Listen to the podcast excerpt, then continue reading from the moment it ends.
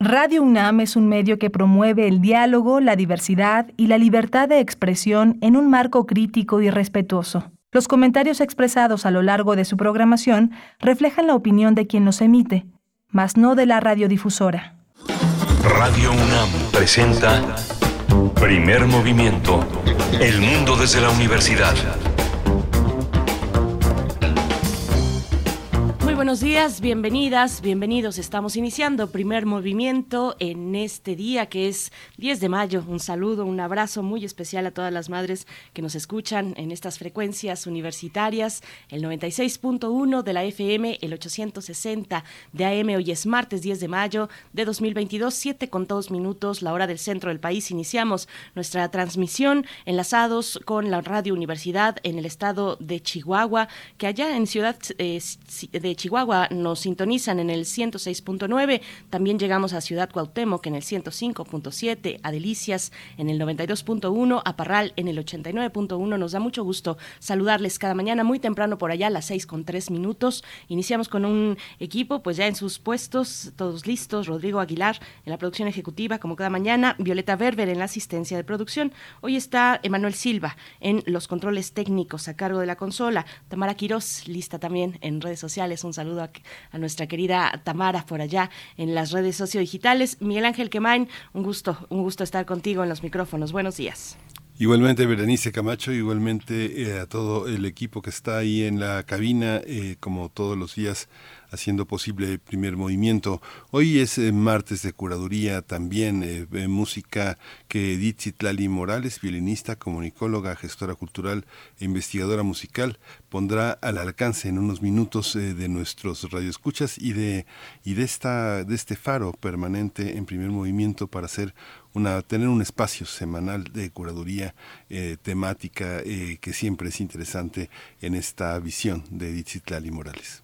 Por supuesto. Bueno, tenemos un día muy interesante. Antes nada más me corrijo, estamos con eh, Jesús Silva en los controles técnicos. Un, abrazo, un saludo Jesús Silva hasta allá en la cabina en Ciudad de México. Y también tendremos una conversación con el doctor Sarbelio Moreno, infectólogo, pediatra. Nos ha acompañado ya en distintas ocasiones. Es ex jefe del Departamento de Infectología del Hospital Infantil de México, Federico Gómez, de la Secretaría de Salud. Actualmente se desempeña como director de enseñanza y desarrollo académico y hablaremos con él acerca de este brote que ha llamado la atención de la comunidad científica y que se ha presentado ya en América Latina, un brote de hepatitis aguda eh, que está afectando eh, especialmente a niños, así es que vamos a tener este acercamiento, este primer acercamiento con el doctor Sarbelio Moreno.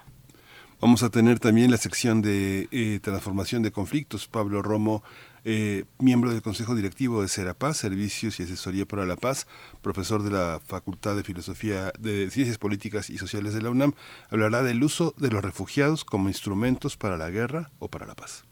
Estaremos en la nota nacional hacia la segunda hora. Hablamos, eh, hablaremos extensamente con dos especialistas en educación, el doctor Sebastián Pla, doctor en pedagogía por la UNAM, investigador del ISUE y profesor de la Facultad de Filosofía y Letras también de la UNAM, y el doctor Manuel Gilantón, investigador del Centro de Estudios Sociológicos del Colegio de México, especialista en sociología de la educación. Pues, ¿para qué otro tema?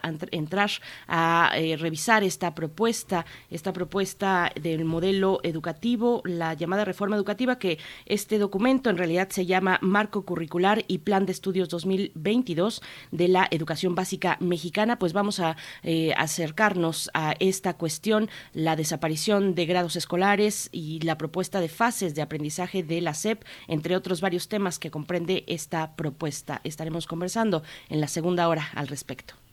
Sí, y hoy toca el turno de la poesía necesaria, me toca el turno de la poesía necesaria y bueno, es un privilegio siempre tener la posibilidad de comunicar a través de la poesía y de la música una forma de sentir, de pensar y de interpretar nuestra realidad. Y en el cierre, en la mesa del día, estaremos conversando con eh, acerca de una puesta en escena asesina íntima, bailongo show tropical en el Salón Los Ángeles con la orquesta La Mariposa del Silencio y la sonidera Joyce Musicolor. Vamos a conversar sobre esta puesta en escena con Aranzazú Núñez, eh, publishing manager de Storytel, y Marisa Saavedra, es actriz y cantante, y también con el director de escena de esta propuesta, eh, Luis Martín Solís. Nos estarán acompañando los tres eh, ya para la mesa del día en la tercera hora. Así es que bueno, tenemos todo esto por delante, lo que ustedes quieran agregar también en redes sociales, hagamos comunidad y cuéntenos, cuéntenos cómo amanece en esta mañana de martes, pues hay que tener precauciones con el seguramente el caos en el tránsito del lugar donde nos encontremos, siempre siempre es complicado un 10 de mayo, todo el mundo sale a festejar a sus mamás, pues bueno, hay que tener eh, pues el, eh, planear planear bien esa salida para no encontrarnos en un tránsito muy pesado. Cuéntenos cómo amanece en esta mañana, arroba P Movimiento en Twitter, primer Movimiento UNAM en Facebook y son las 7 con 7 minutos. Nos vamos en este momento con nuestra información sobre COVID-19.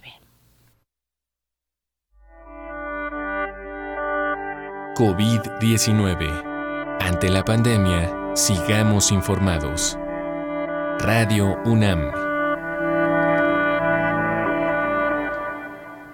La Secretaría de Salud informó que en la última semana se registraron 129 nuevos decesos, por lo que el número de fallecimientos por enfermedad de la COVID-19 aumentó a 324.463. De acuerdo con el informe técnico ofrecido por las autoridades sanitarias, en ese mismo periodo se registraron 5.548 nuevos contagios, por lo que los casos confirmados acumulados aumentaron a 5.745.228, mientras que los casos activos estimados a nivel nacional por la Secretaría de Salud son 5.838. La Organización Mundial de la Salud informó hace algunos días que la pandemia de COVID-19 provocó entre 13 y casi 17 millones eh, de fallecimientos en el mundo de enero de 2020 a diciembre de 2021. Se trata de una cifra alrededor del triple del total de los balances oficiales. En el caso de México, la OMS reporta 662.217 decesos por COVID-19. En información de la UNAM, el H5N1 es una cepa asiática de la gripe aviar que en 2013 se volvió endémica en China y Tailandia. Sin embargo, ahora se ha facilitado su diseminación principalmente por la migración de las aves en Europa y en Estados Unidos, donde se, se detectó el virus en humanos, aunque estas infecciones son raras, dijo Gabriela García Pérez del Departamento de Microbiología y Parasitología de la Facultad de Medicina de la UNAM. La jefa del Laboratorio de Microbiología Molecular de esa entidad académica indicó que a pesar de que este virus aún presenta baja patogenicidad en las personas, se debe mantener precaución en el manejo de aves infectadas, continuar con las medidas contra COVID-19 como el uso de cubrebocas, el lavado de manos y mantener zonas ventiladas entre las otras medidas que ya conocemos.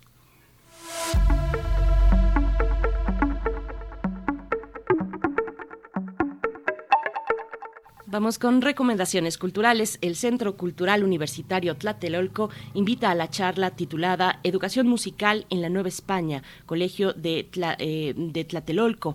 Mónica Aguilar, Sofía Carrillo y Lorena Mal abordarán el tema de la educación musical que fue esencial en el proyecto educativo franciscano del siglo XVI a eh, niños y jóvenes de distintos altepetl mexicas fueron convocados a ese colegio para continuar con ese proyecto colonizador desde un territorio sutil como era el sonido en aquel en aquellos eh, momentos en el territorio mexicano.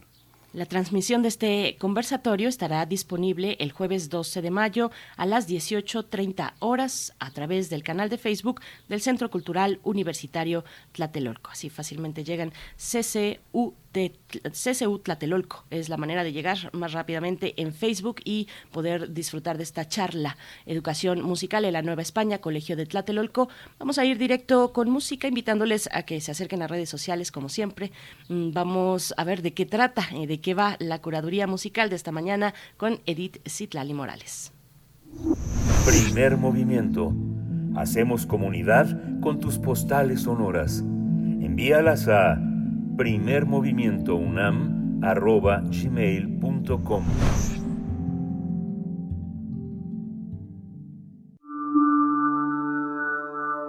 Curadores musicales de primer movimiento.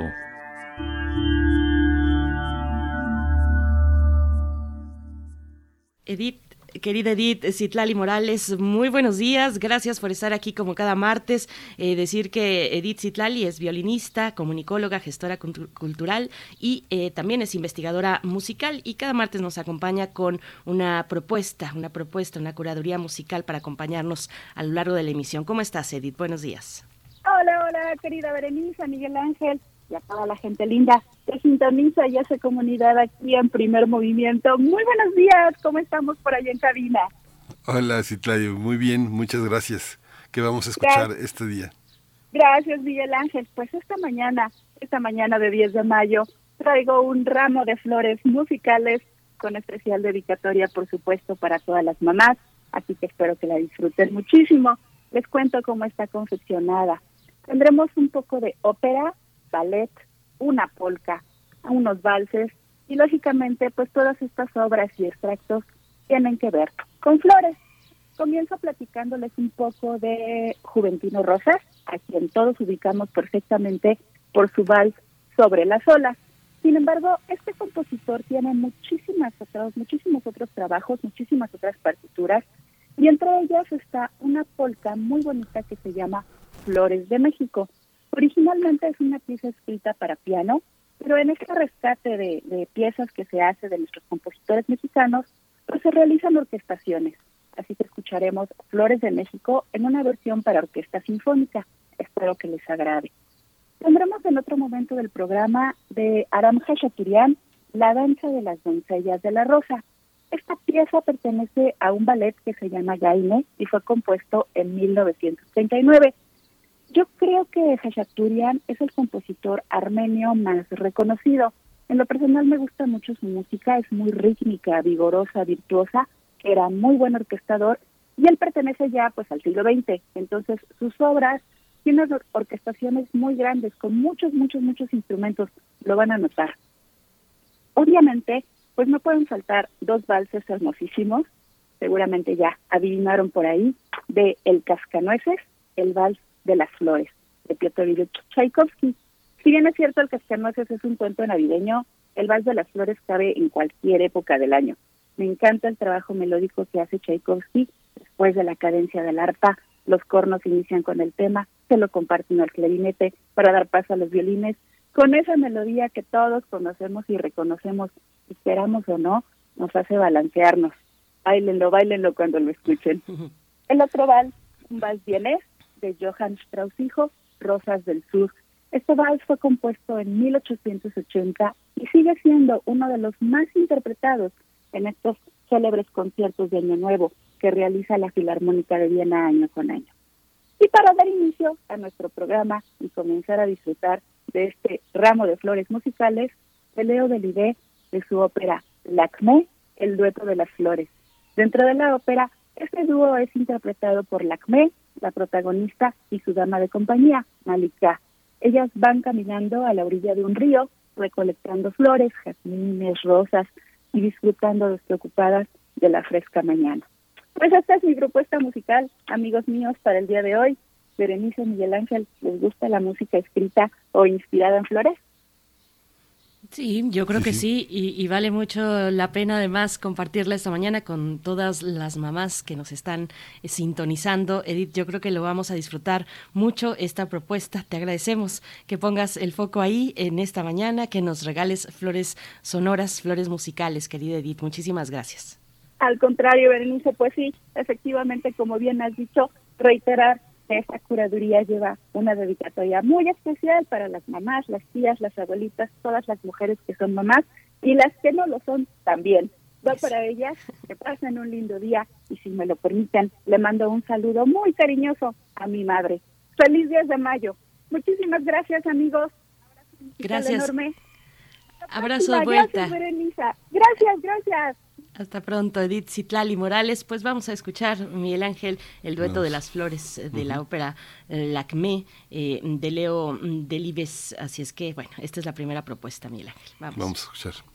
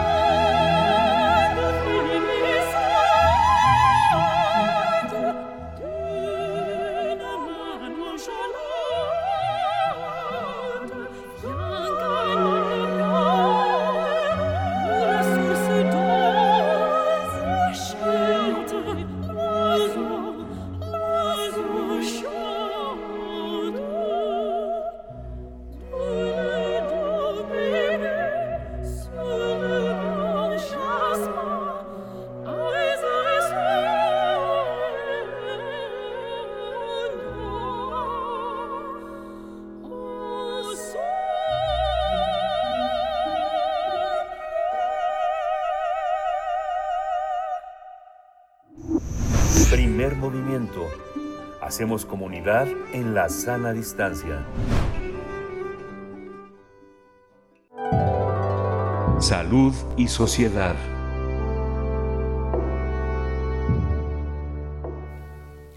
La semana pasada se detectó un caso, el primer caso de hepatitis infantil aguda en América Latina. Desde hace un mes la noticia ha encendido la alarma debido a que se han presentado centenas de casos en más de 20 países alrededor del mundo. Sin embargo, se desconoce su origen. El primer caso de hepatitis infantil aguda en América Latina fue detectado en Argentina en un pequeño, en un niño de 8 años, por lo que este país se suma a la lista de casos reportados alrededor del mundo. En este caso particular, se sabe que el menor está internado en el Hospital de Niños de la ciudad de Rosario, en la provincia de Santa Fe Centro, y se mantiene estable. Eh, justamente eh, hay que recordar que este primer caso de hepatitis infantil se detectó hace un mes, el 5 de abril, en el Reino Unido.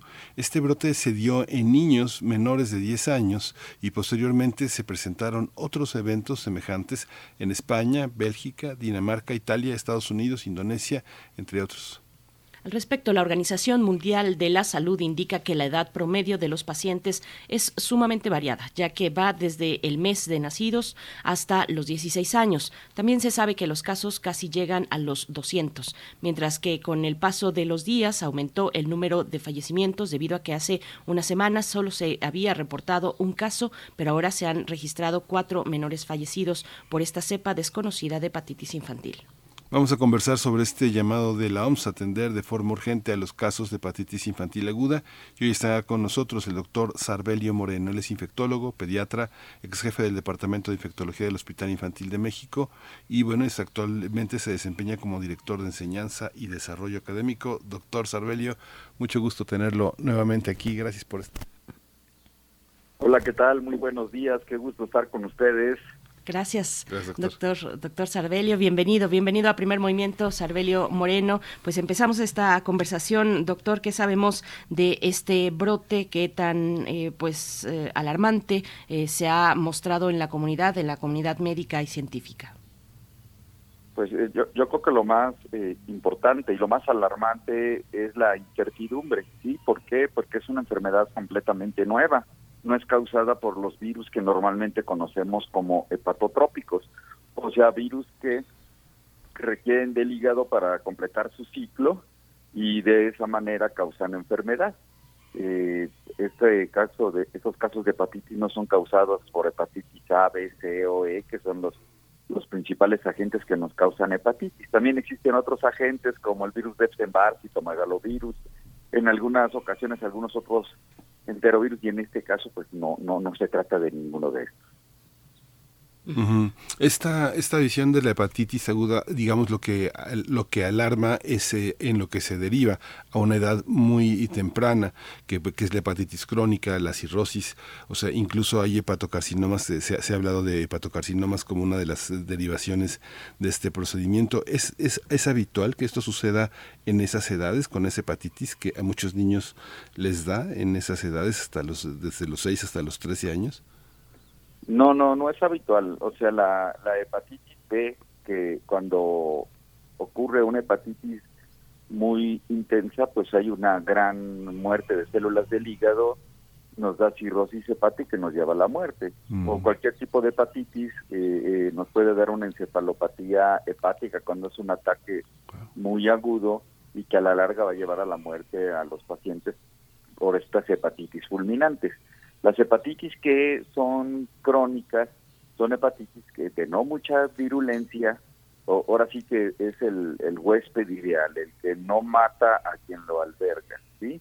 Entonces la hepatitis B puede eh, a la larga producirnos este hepatocarcinoma y, y, es, y es uno de los de los virus que son considerados oncogénicos como el virus del papiloma humano o algunos otros virus.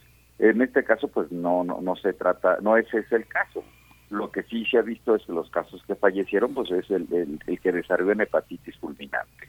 Entonces, eh, suena un poquito más feo, más aparatoso cáncer, pero pues la hepatitis fulminante mata antes que causar cáncer.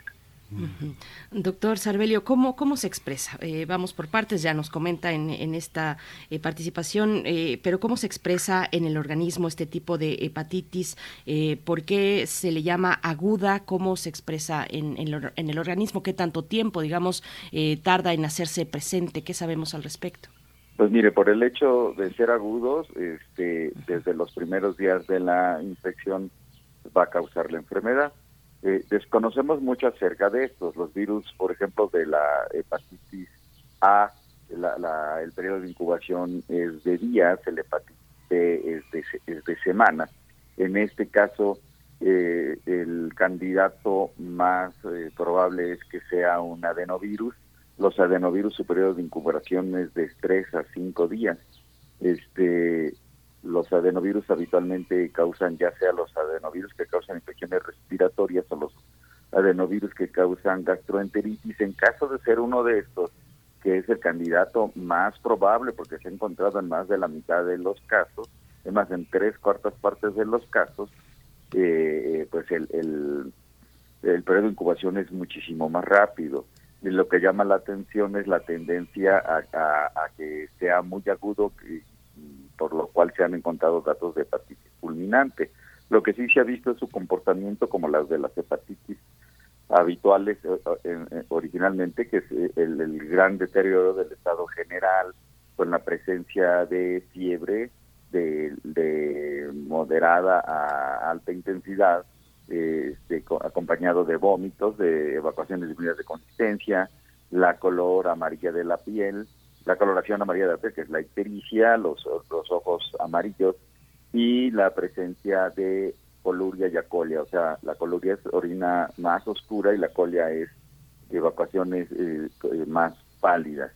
Eh, entonces, eh, en el momento en que empezamos a tener datos de insuficiencia hepática, o sea que los que, el hígado no está cumpliendo eh, bien sus, sus funciones y el paciente empieza a tener deterioro, que, que nos, nos, percatamos más eh, en cuanto a la esfera mental es cuando estamos eh, cuando pensamos que se trata de una hepatitis que se está volviendo fulminante.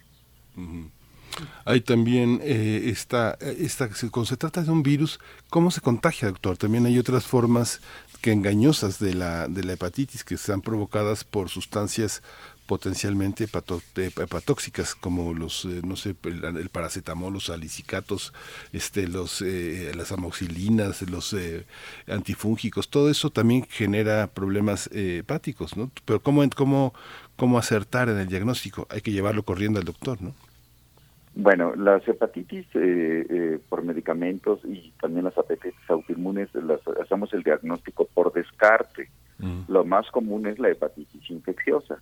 La, hepatitis más común es la hepatitis A, que su manera de transmisión es fecal oral. Es, mm. es, muy común en este en, brotes que ocurren después de una inundación o después de alguna catástrofe. Cuando hay eh, cuando hay brotes por agua contaminada, uno de los agentes más comunes es la hepatitis A. En los países en desarrollo, eh, donde hay mucha transmisión, la mayoría de las hepatitis son asintomáticas, ¿sí? Y el 80% de la población a los 5 años ya ha tenido contacto con el virus de la hepatitis. Nosotros estamos en una época de transición ya no tenemos tanto de, ni tenemos el comportamiento de los países en desarrollo ni de los países desarrollados. Entonces, por, lo cual ya hay adultos y adolescentes que se enferman de hepatitis. En los países muy pobres, con sistemas muy precarios de salud, la mayoría de los niños ya tuvieron contacto con la hepatitis, con el virus de la hepatitis A. Entonces, eso es lo más común. La hepatitis B se transmite por transfusiones o por vía eh, contacto sexual y la hepatitis C por, por transfusiones. Entonces los mecanismos de transmisión de la hepatitis son muy diferentes. En este caso que, que se trata de un adenovirus, pues los, los, los mecanismos de transmisión pueden ser tanto fecal oral como el adenovirus entérico y sobre todo respiratorio. Doctor, ¿en qué, ¿en qué rango de edades un poco profundizar? Ya lo mencionábamos al inicio, eh, hasta los 16 años aproximadamente, pero un poco que nos pueda comentar más al respecto sobre pues las edades. En, en, los preescolares y en los escolares, ¿sí? O sea, si bien no es tan común en los adolescentes como los de 16 años, ni, en los niños más pequeñitos, pero sí, sí, en, la, en la población escolar es, es la edad más frecuente. La, eh, epidemiológicamente, ¿cómo tratar este tema? Digamos, eh, entre lo epidemiológico está lo noticioso, pero ¿cómo podemos tener una previsión más eh, clara de lo que pasa en nuestras comunidades, en ciudades como la de México, pero también en lugares como la Sierra Norte de Puebla, por ejemplo? ¿Cómo entender esas diferencias climáticas este, y de contexto sociocultural? Bueno, lo que pasa es que realmente ha, la aparición de esta enfermedad ha sido en, en verano, bueno, ya, ya estamos empezando el verano, eh, si bien son países europeos y Estados Unidos donde el clima tiende a ser más este más húmedo, no más húmedo, más frío que en los que en, los países tropicales, en este momento pues ya ya empieza el calor en ellos, entonces al parecer no no hay no hay esta este, influencia estacional, ¿sí? Este eh, yo, muy probablemente hay más casos allá porque tienen sistemas de detección más, más eh, o sea, mm. más fidedignos y pueden captar las cosas con mayor prontitud. No, no, no me extrañaría que nosotros también empezáramos a tener casos, pero lo que sí es que hay que darle su justa magnitud. este, eh, la comunicación tiene que ser de una manera responsable. Si bien no como la de un virus de hace que hace dos años y medio empezó en China y pensamos no pues no va a trascender no se va a expandir y ven lo que está pasando ahora este que no le, cuando algunas veces fuimos escépticos y no le dimos su justo peso pero tampoco eh, que la que la transmisión de noticias sea de una manera alarmista simplemente informar que existe informar sobre todo al, al personal médico el personal médico de primer contacto para que lo tengan en cuenta para que sean capaces de resolver las dudas de la población que está ávida de saber esto. A mí me pasa mucho en, como médico particular a veces que me están hablando si tienen que ponerle la vacuna a todos los niños porque su doctor les dijo que se tenían que vacunar con la hepatitis para que no les diera pues, pues no no es una hepatitis pues hay vacuna contra hepatitis A y B y pues no es el caso sí es una buena costumbre y ojalá que tengan todas las las vacunas la hepatitis B se encuentra en la cartilla de vacunación la hepatitis A no está en la cartilla se, sí se pone a niños que acuden a guarderías y la ponemos de manera particular pero es una hepatitis completamente diferente. Entonces, primero la educación al personal de salud para que dé información fidedigna y por supuesto la, la, la, la comunicación veraz a toda la comunidad para que sepan que este tipo de hepatitis existe, que no es debido a los agentes que habitualmente causan hepatitis, este, pero que hay que estar bien atento a la, ante la presencia de este de esto, ¿sí? Casi siempre que esperamos el cuadro clásico de hepatitis, que el niño esté amarillo, con los ojos amarillos, haciendo pipí Coca-Cola y popó blanca.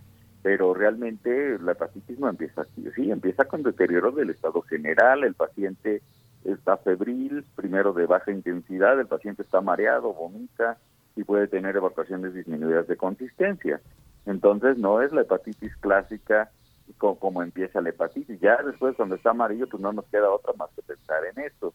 También las hepatitis, como le mencionaban, que son secundarias al, uso de, este, medicamentos, habitualmente, por ejemplo, paracetamol que ahorita mencionaban, se necesitan dosis muy altas, casi dosis suicidas para causar hepatopatía. Eso se lo digo porque afortunadamente promovemos mucho el uso de metronidazol para que no se, de metronidazol, perdón, de, de paracetamol, para que no utilicen otros medicamentos para controlar la fiebre que pueden sí realmente pueden ser nocivos y el paracetamol utilizado por periodos cortos y a dosis adecuadas pues es inocuo y sí es una herramienta muy útil.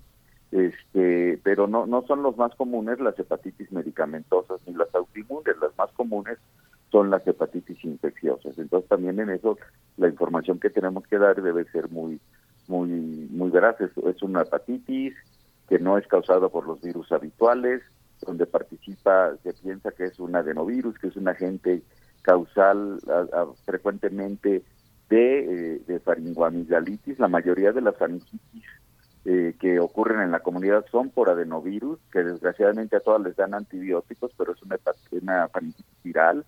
El 90% de las faringitis son virales, por lo cual no les tenemos que dar antibióticos, aunque les den antibióticos al 120% de las faringoamigdalitis y este y algunos casos de adenovirus son entéricos que son los que están más más relacionados el grupo F, donde pertenece el adenovirus 41, con el que se, eh, que es con el que se está familiarizando esta hepatitis.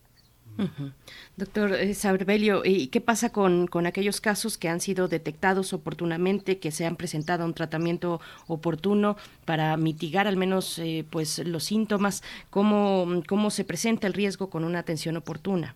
Bueno, eh, desafortunadamente apenas estamos conociendo el comportamiento de la enfermedad, pero eh, manteniéndose con medidas de sostén y sobre todo vigilancia adecuada de este monitorizando tanto clínica como laboratorialmente, este pues, se ha tenido un buen control. El hecho de que existan 260 eh, casos y solamente una muerte hace unos días y las que se han incrementado a cuatro muertes significa que realmente un encabezado de hepatitis fulminante por una por una este realmente no es no es el adecuado realmente al parecer los doctores están haciendo su trabajo ojalá que si nos llegara si llegáramos a tener nosotros hiciéramos ese trabajo profesional como el que se ha hecho en, en, otros países para que la muerte no sea tan, tan frecuente. Esta también esta visión sobre este tipo de, enfermedades eh, virales conduce a otros a otro tipo de cuidados y a otro tipo de enfermedades que pueden estar asociadas a este a este tránsito doctor pensando que los escolares son quienes ya volvieron totalmente a clases y que están en un contacto permanente y que el personal también no tiene una vigilancia tan estricta en baños escolares, sobre todo en escuelas públicas, es un foco de infección el baño escolar pues hasta ahorita no no es no, no es un o, sea no no se tiene identificado como factor de riesgo. Mm. Si tomamos en cuenta que una de las formas de transmisión es respiratoria y la otra es fecal oral, mm. por supuesto que mayor contacto que, que tengan los niños, este, por supuesto que, que, que puede aumentar el riesgo.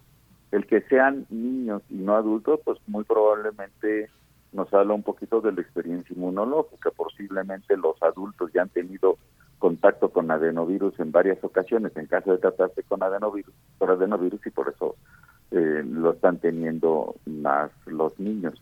Pero a, ciencia cierta no se sabe cuál sea la razón de este predominio en la infancia. Eh, existen varias, este, varias teorías desde que el hecho de que con la pandemia no se tuvo eh, contacto con adenovirus porque casi todo el nicho ecológico lo ocupó SARS-CoV-2 y de esa manera este se, piensa que al no haber contacto el, sistema inmunológico estaba muy muy virgen está muy virgen o con muy poca experiencia para combatir adenovirus y esa es una de las cosas que se que se piensan otra que se piensa es que el sistema inmunológico haya quedado debilitado o, o sensible este, por, la, por una infección anterior o por contacto anterior con SARS-CoV-2. Son, eh, eh, es un muy pequeño el porcentaje de los pacientes que, esos que han tenido hepatitis y que tuvieron SARS-CoV-2 eh, al mismo tiempo o que tuvieron previamente SARS-CoV-2 como para establecer una hipótesis epidemiológica que pudiera haber sido por esto. Pues doctor Sarbelio, tenemos algunas preguntas en la audiencia, un poco también para recapitular, para que nos quede claro. Eh, eh, nos preguntan por acá, le preguntan si existen pruebas para identificar el tipo de hepatovirus que enferma a un niño, cómo se trata esta, e, esta enfermedad, eh, también es fulminante, preguntan un poco que nos pueda recapitular la información y, y, lo que nos ha comentado hasta el momento. Bueno, en el lo primero que hay que hacer es descartar los otros tipos de virus, eh, de, virus de la hepatitis, que eso sí se puede hacer en muchos hospitales o en muchos laboratorios, eh, pero el Centro de Referencia Epidemiológica, el, el INDRE, Instituto Nacional de Referencia Epidemiológica, actualmente eh, tiene la manera de identificar el, el, el adenovirus que se ha identificado con esta con esta hepatitis, ¿sí?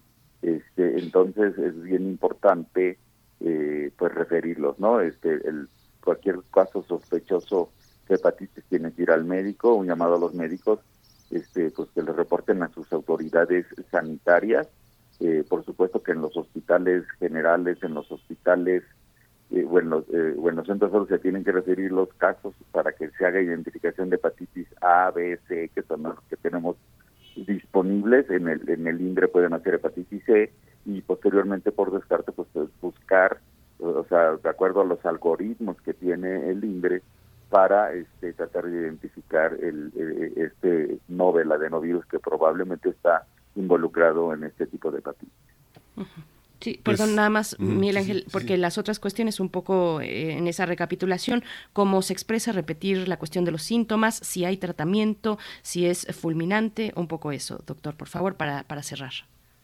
Bueno, ha habido cuatro, ha, habido cuatro muertes hasta el momento, eh, se han comportado como hepatitis fulminante, sí, un, porcentaje importante, pero al parecer han, han, han, podido ser este, eh, controladas. No existe tratamiento para, para combatir la hepatitis.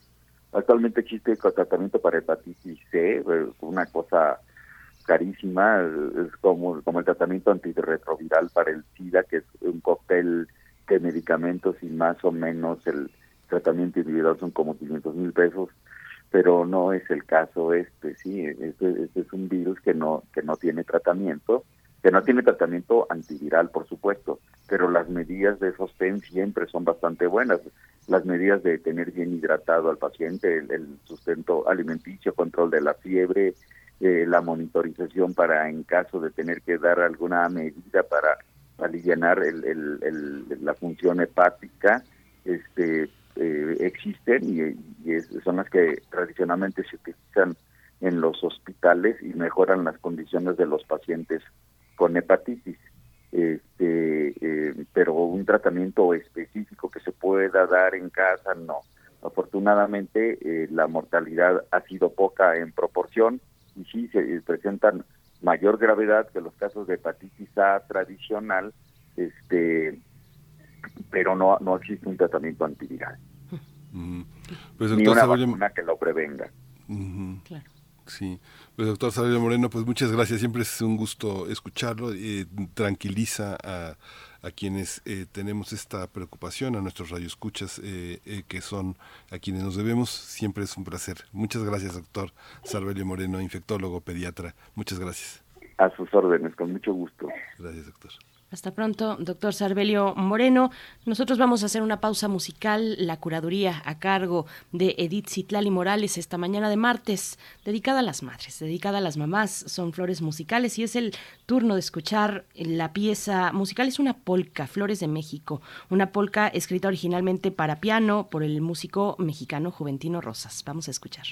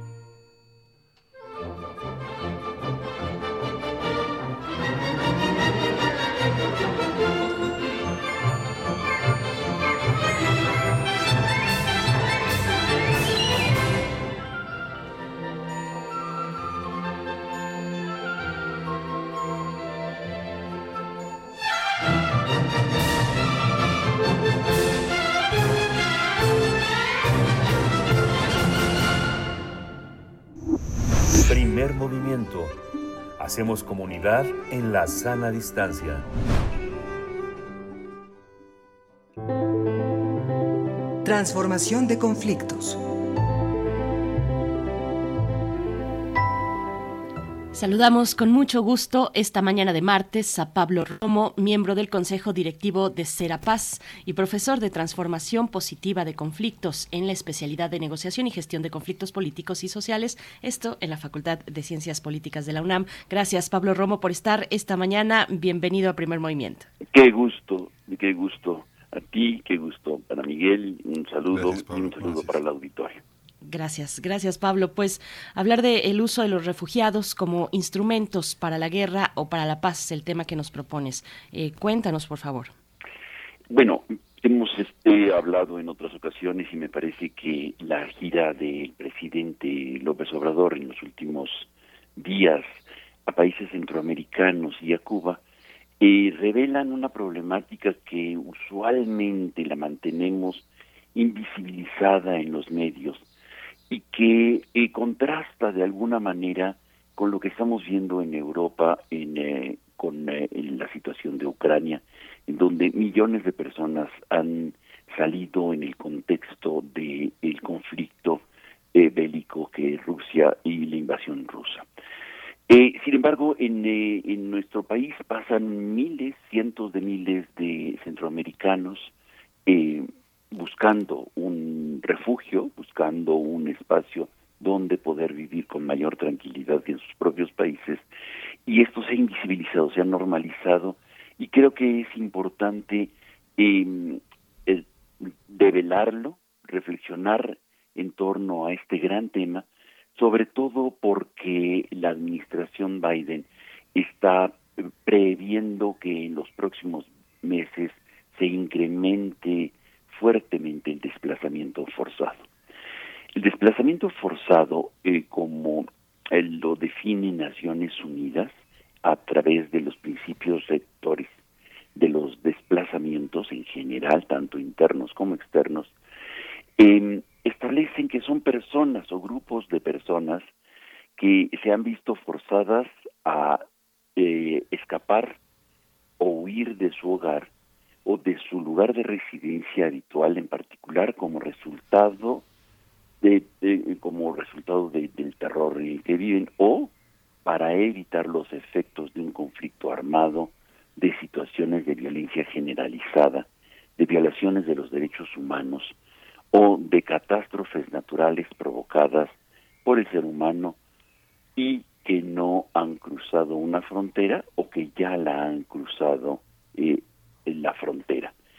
Son, eh, es una aproximación que hace Naciones Unidas de un tema muy delicado, porque usualmente los estados, los países eh, rehusan hablar del tema porque son eh, monedas de cambio, desgraciadamente, personas que em, eh, sufren de desplazamiento bajo el terror de lo que hemos dicho. En el mundo, hoy en el mundo hay 82 millones de personas desplazadas por la fuerza. En muchos países, muchos se encuentran fuera de sus países, una gran mayoría, como consecuencia de este de esta situación. Es interesante que eh, y las cifras las tomo de ACNUR, porque ACNUR es, eh, como sabemos, esta eh, instancia de Naciones Unidas para eh, refugiados, particularmente estudia el tema de refugio para personas que necesitan ser acogidas en otros países por el terror. No hablamos, no hablemos de, del terror que, que viven en muchos países como en Nicaragua, en Guatemala, en El Salvador, en Honduras, eh, en Venezuela, eh, miles, cientos de miles de personas que necesitan, que tienen que, que se ven obligados a salir de sus hogares para desplazarse. Em, eh, dentro de los países, es interesante las cifras de, de, ACNUR, porque nos revelan una problemática de cómo juegan las naciones y así lo digo estrictamente, cómo juegan las naciones con los desplazados. Lo vimos como eh, el regateo y el pichicateo que se hacía para generar corredores humanitarios para que la gente pudiera salir del terror y de los bombardeos, tanto en Siria como eh, en Mariupol, en, en Ucrania. Eh, quizá no hay bombardeos, pero sí una situación de, de, de, terror, por ejemplo, en El Salvador, en el contexto del combate, en el nombre del contexto del combate a las maras y a los criminales, se genera otra criminalidad mayor que puede ser la que el Estado está ejerciendo para controlar la población civil. Esto que estamos nosotros viendo es eh, producto de, de, una estrategia bien utilizada desde muchos años, desde hace muchos años, por las naciones para eh, vaciar territorios, como lo hizo Guatemala con tierra arrasada, el plan de tierra arrasada de los años 80, en donde, o Israel, que lo hace con eh, los palestinos, mm, mm, desplazándolos forzadamente. 3.7 millones de personas eh, viven eh, refugiadas, por ejemplo, en Turquía. y hay países pequeñísimos, es asombrosa las cifras que están que presenta ACNUR. Por ejemplo, uno de cada seis personas en el país de Aruba eh, son es refugiado, sobre todo que vienen de, de Venezuela. En el Líbano ha acogido a cientos de miles de personas, sobre todo de Siria, y uno de cada ocho personas que vive en el territorio del Líbano es refugiado. En Curazao, uno de cada diez personas es refugiado y en Jordania uno de cada quince. Son cifras verdaderamente impresionantes, pero también muestran la generosidad de ciertos países, sobre todo pequeños, eh, para eh, recibir y abrir las puertas eh, a los desplazados, a los desplazados forzados. Es importante, digamos, ver, por ejemplo, Polonia el día de hoy está recibiendo una cantidad increíble de, de personas desplazadas forzadas en el contexto de la guerra. Y México a lo largo de la historia ha recibido a decenas, a centenas, a miles de personas que eh, han tenido que salir de sus propios países por el terror. En muchas ocasiones eh, eh, del mismo continente, en otras ocasiones ha sido de fuera. Creo que el tema del desplazamiento forzado y el refugio para las personas es un gran tema que se va a presentar en los próximos años de una manera mucho más eh, cruda, mucho más eh, brutal, sobre todo por no solamente ya las crisis que está generando las propias guerras, sino también eh, los contextos de, cambio climático, que va a haber una nueva categoría de, personas en situación de desplazamiento forzado por razones del cambio climático. Hay que recordar que el 73% de las de, de los países eh, eh, son vecinos quienes reciben a, a los desplazados. Lo decía yo de México con respecto a Guatemala o El Salvador o este o Polonia en el caso de Ucrania o este en otras latitudes por ejemplo en en Uganda con la gente que estaba siendo desplazada de Ruanda. Eh, creo que invitaría yo a, al auditorio eh, a echar una mirada hoy sobre todo que México también están recibiendo ucranianas, personas ucranianas y que creo que es importante hacer una reflexión de cómo nosotros abrimos las puertas a, a los desplazados forzados y cómo es, fundamental esta hospitalidad y acogida, sobre todo en situaciones tan críticas como las que viven los eh, eh, centroamericanos, las personas de Venezuela o ahora también de Ucrania. Hasta aquí mi comentario. Sí. Así es, Querido Pablo, pues qué importante que lo pongas esta mañana. Estamos además en un mes muy, pues muy tenso, muy complejo con respecto a la política migratoria, eh, el destino de la política migratoria en los Estados Unidos con este fin del título 42. Efectivamente. Eh, estamos en ese contexto esperando. Hay tensión también en Estados Unidos sobre cuáles serán los pasos a seguir, cuál será la actuación, pues, eh, de las distintas fuerzas políticas del presidente de los Estados Unidos, del Congreso por supuesto, y estamos así en esa en esa antesala, en ese en ese momento, Pablo, y pues bueno, te agradecemos de nuevo que lo pongas esta mañana también con esos enfoques tan diversos, un, un panorama muy complejo, el de la migración, el de las personas refugiadas en este caso. Mm, Pablo, muchas gracias. Así es, muchísimas gracias a ti y a toda la auditoría. Muchísimas gracias a todos. Eh, ya prácticamente eh, nos despedimos de, de, esta, de esta hora. Lo vamos a hacer con música. Vamos a despedir con la danza de las eh, doncellas de la rosa de Aram Hachaturian. Es la danza de las doncellas de la rosa que pertenece al ballet Gallán, escrito por Aram Hachaturian en 1939. Vamos eh, a despedirnos también de la Radio Universidad de Chihuahua. Nos escuchamos mañana de 6 a 7 en el horario local, de 7 a 8 en el horario de la Ciudad de México. Vamos a escuchar esta curaduría de eh, Edith Citlali Morales, violinista, comunicóloga. Thank you.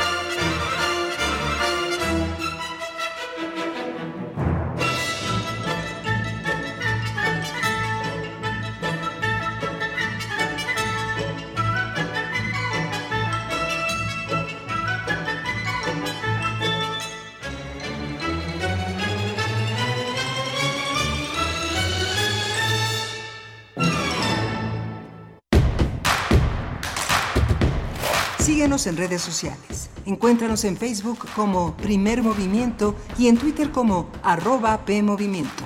Hagamos comunidad.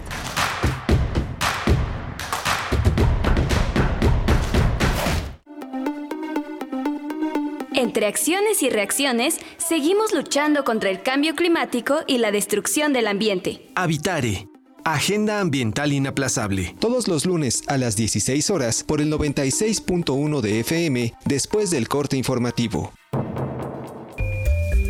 El cambio es bueno, pero el cambio de conciencia es fundamental. Radio UNAM. Experiencia sonora.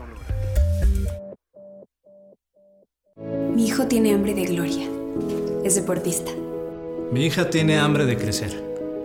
Es artista. Mi hijo tiene hambre de aprender es estudiante. Mi hija tiene hambre. Hambre de comida. Estoy desempleada. Nadie en México por herencia del pasado debe pasar hambre. Por eso, desde el Partido del Trabajo impulsaremos el programa Hambre Cero, que otorgará alimentos a quienes no tienen que comer. El PT está de tu lado.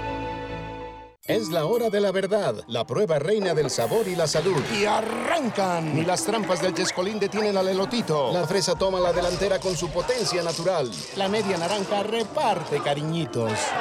Las chatarras se caen a pedazos por el exceso de carbohidratos, sodio y azúcares que les dañan su salud. Es un cierre trepidante. Los alimentos saludables triunfan en la carrera de la salud. Come como nosotras y ponte saludable.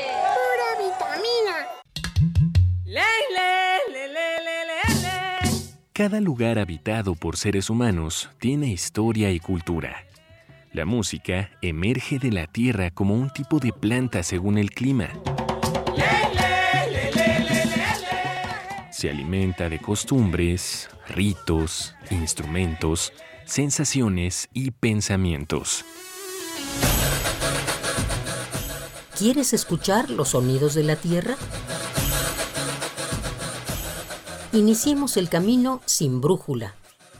Todos los domingos a las 18 horas por Radio UNAM.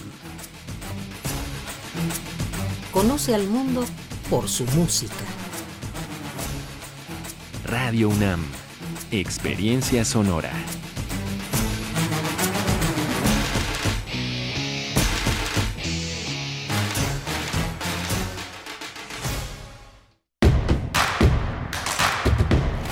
Encuentra la música de primer movimiento día a día en el Spotify de Radio UNAM y agréganos a tus favoritos.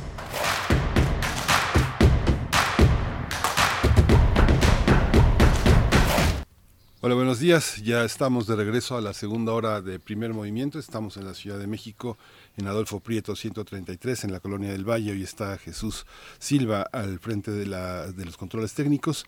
Está eh, Rodrigo Aguilar en la producción ejecutiva, Violeta Berber en la asistencia de producción. Estamos enlazados a la radio Nicolaita como todos los días de 8 a 9 y mi compañera Berenice Camacho del otro lado del micrófono.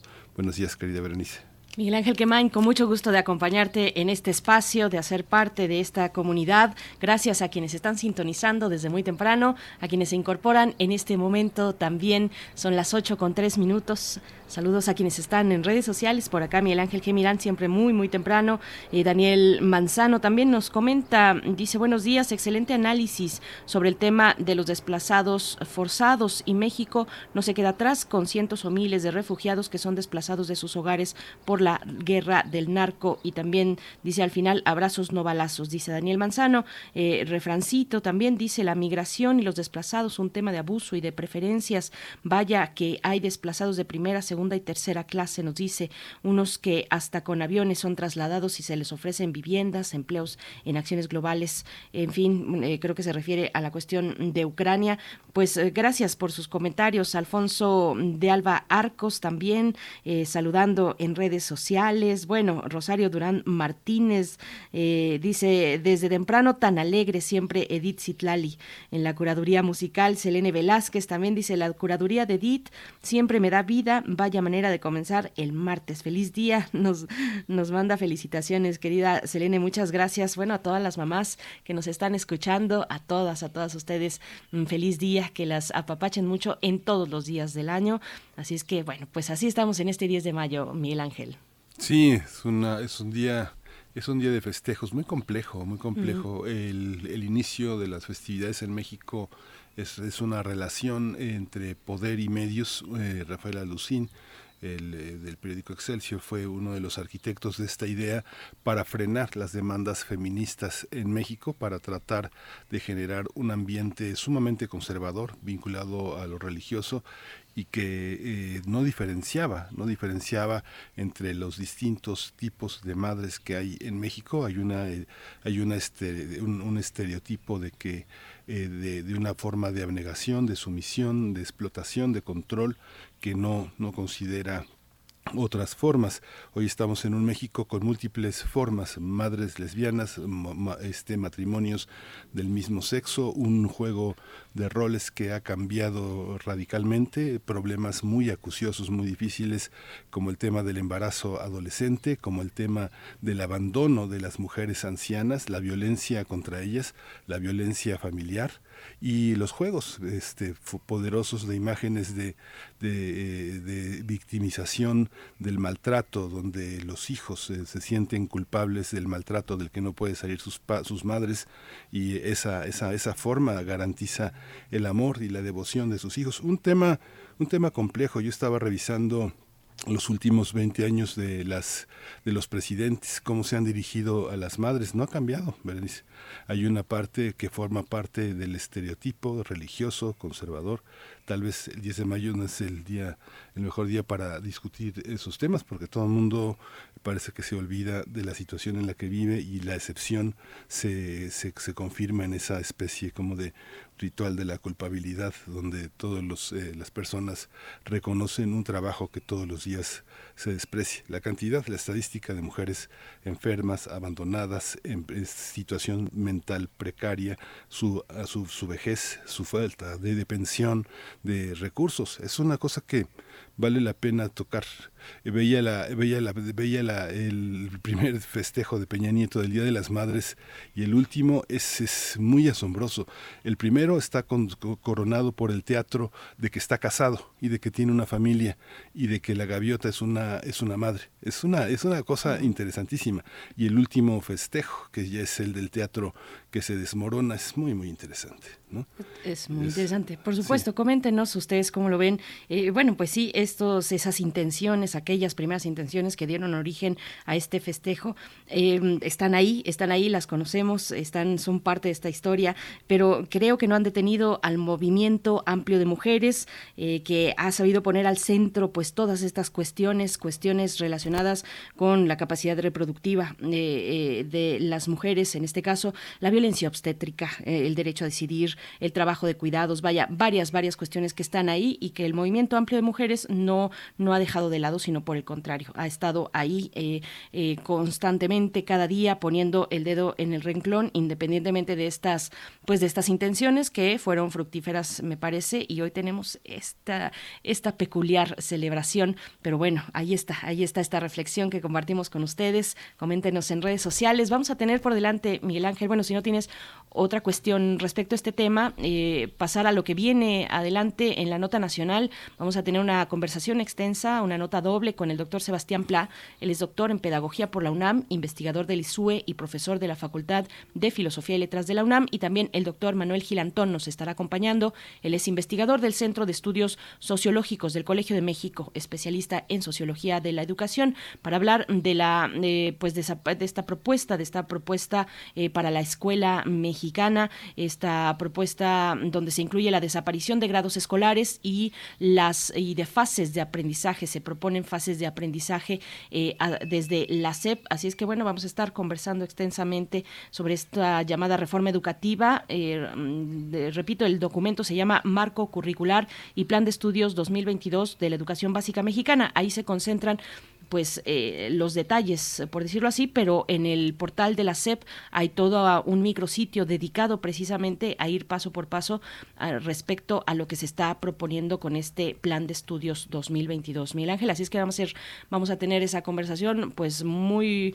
oportuna, muy importante de realizar en este y en cualquier otro espacio que esté eh, pues atento eh, a la cuestión educativa en México, que vaya, que ha tenido mm, que remar a contracorriente con la cuestión, con los temas de pandemia, que de por sí otros más, otros contextos que ya veníamos arrastrando y con la pandemia pues se ha agudizado, como sabemos, esta cuestión, Miguel Ángel. Así es que, bueno, si no tienes otro comentario, nos vamos con la nota vamos, nacional. Vamos a la nota. Nota nacional. La Secretaría de Salud Pública eh, anunció la eliminación de grados escolares para sustituirlos por fases de aprendizaje.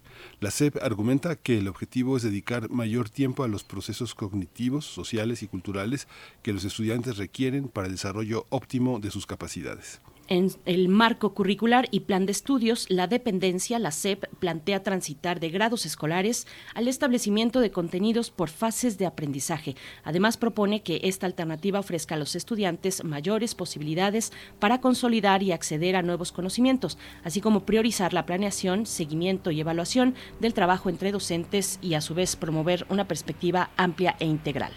Con la implementación de las fases de aprendizaje, los contenidos dejarán de responder a una especialización progresiva por asignaturas. Por lo tanto, se articularán a situaciones que son relevantes a partir de puntos de conexión que son comunes entre las disciplinas que integran cada campo. Bien, pues así, eh, con esta implementación, como lo comentabas, de acuerdo con la SEP, el actual modelo educativo funciona, eh, fracciona, perdón, el aprendizaje y conocimiento de los estudiantes de nivel básico. Y bueno, nosotros vamos a realizar esta mañana un análisis, una reflexión sobre la propuesta de las autoridades educativas para implementar las llamadas fases de aprendizaje. Nos acompañan dos invitados, como ya hemos comentado. Por mi parte presento al doctor Sebastián Pla, doctor en Pedagogía por la UNAM, investigador del ISUE y profesor de la Facultad de Filosofía y Letras también de esta Casa de Estudios. Doctor Pla, gracias como siempre por estar esta mañana. Buenos días. Hola, Berenice. Buenos días. Muchas gracias por la invitación. Gracias, doctor Pla. También está con nosotros el doctor Manuel Gilantón. Él es investigador del Centro de Estudios Sociológicos del Colegio de México, especialista en Sociología de la Educación. Manuel Gilantón, gracias por estar aquí. Bienvenido. Buenos días.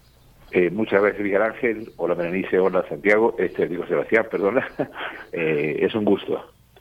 Gracias a ambos, bienvenidos. Pues bueno, empezamos esta charla.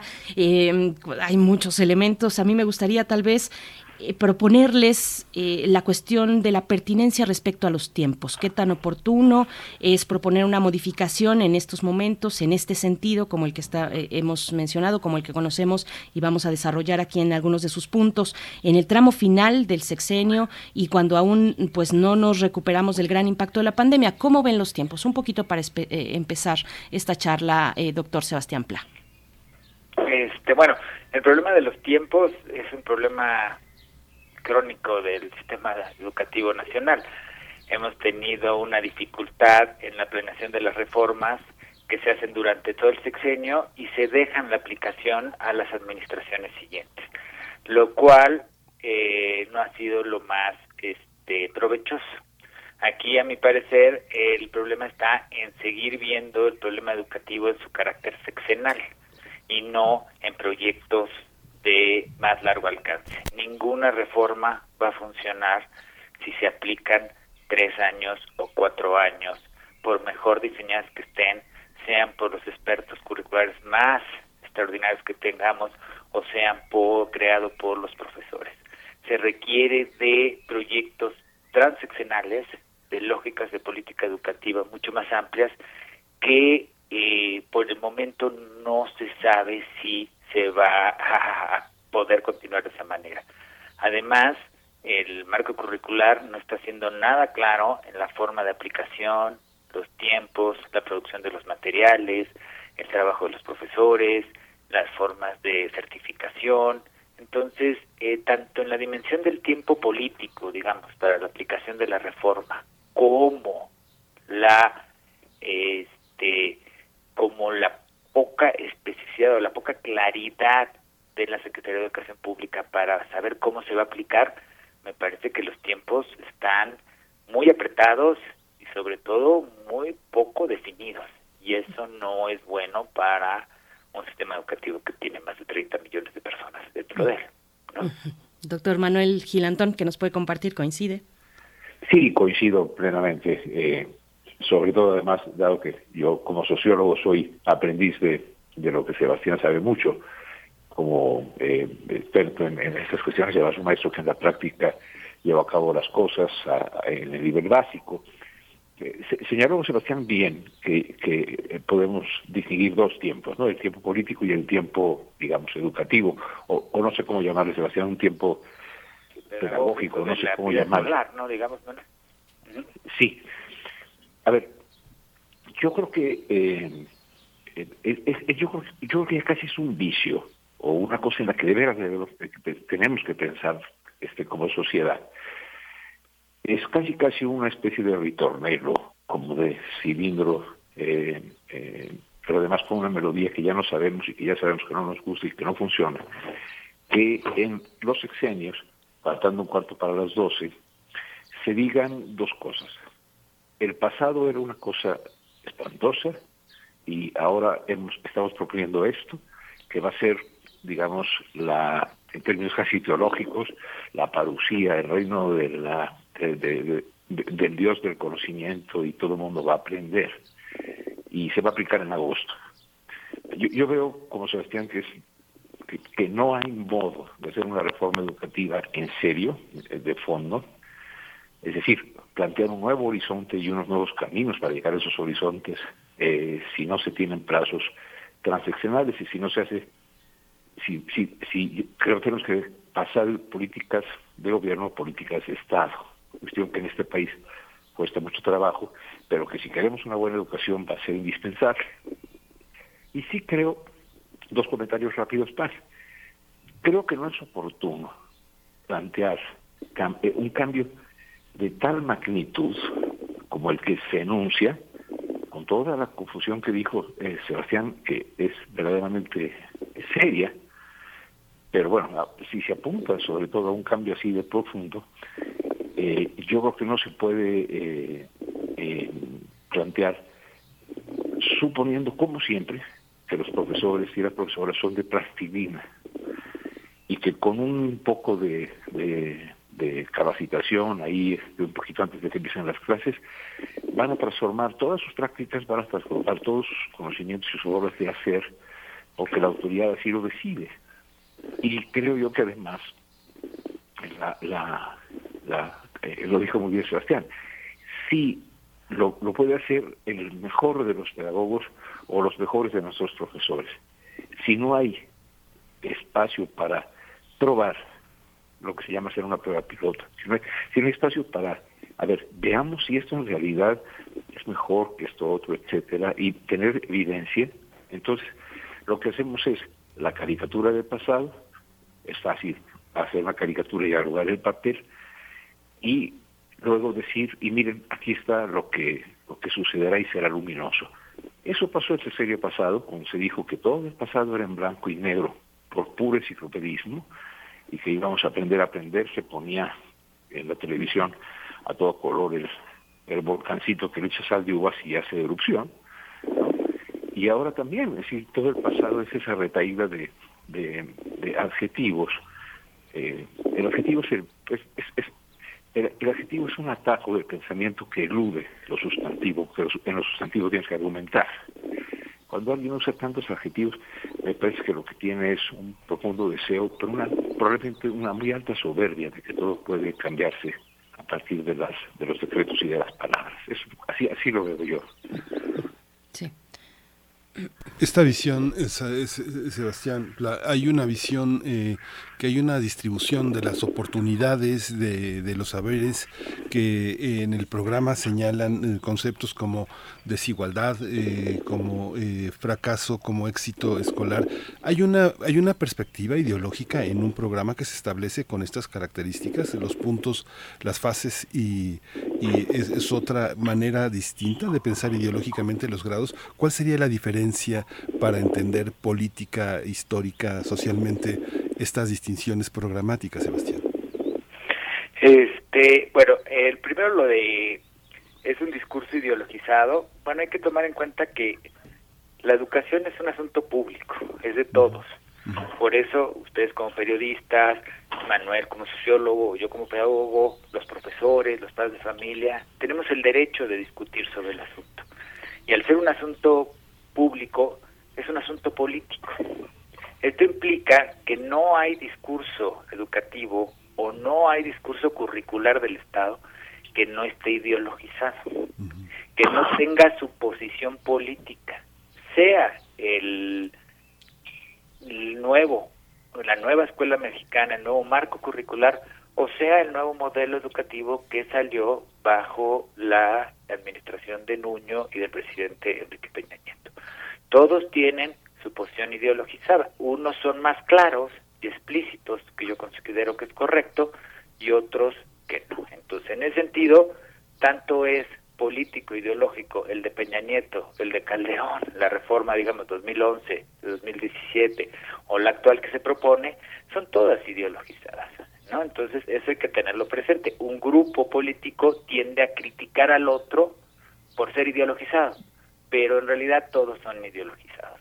En ese sentido, el pase en relación a los contenidos, también hay que verlo un poco históricamente. Concuerdo plenamente con lo que decía eh, Manuel de que el pasado siempre es malo. No solo el pasado siempre es malo, yo le agregaría lo que dice Manuel, que además las reformas son como ahistóricas.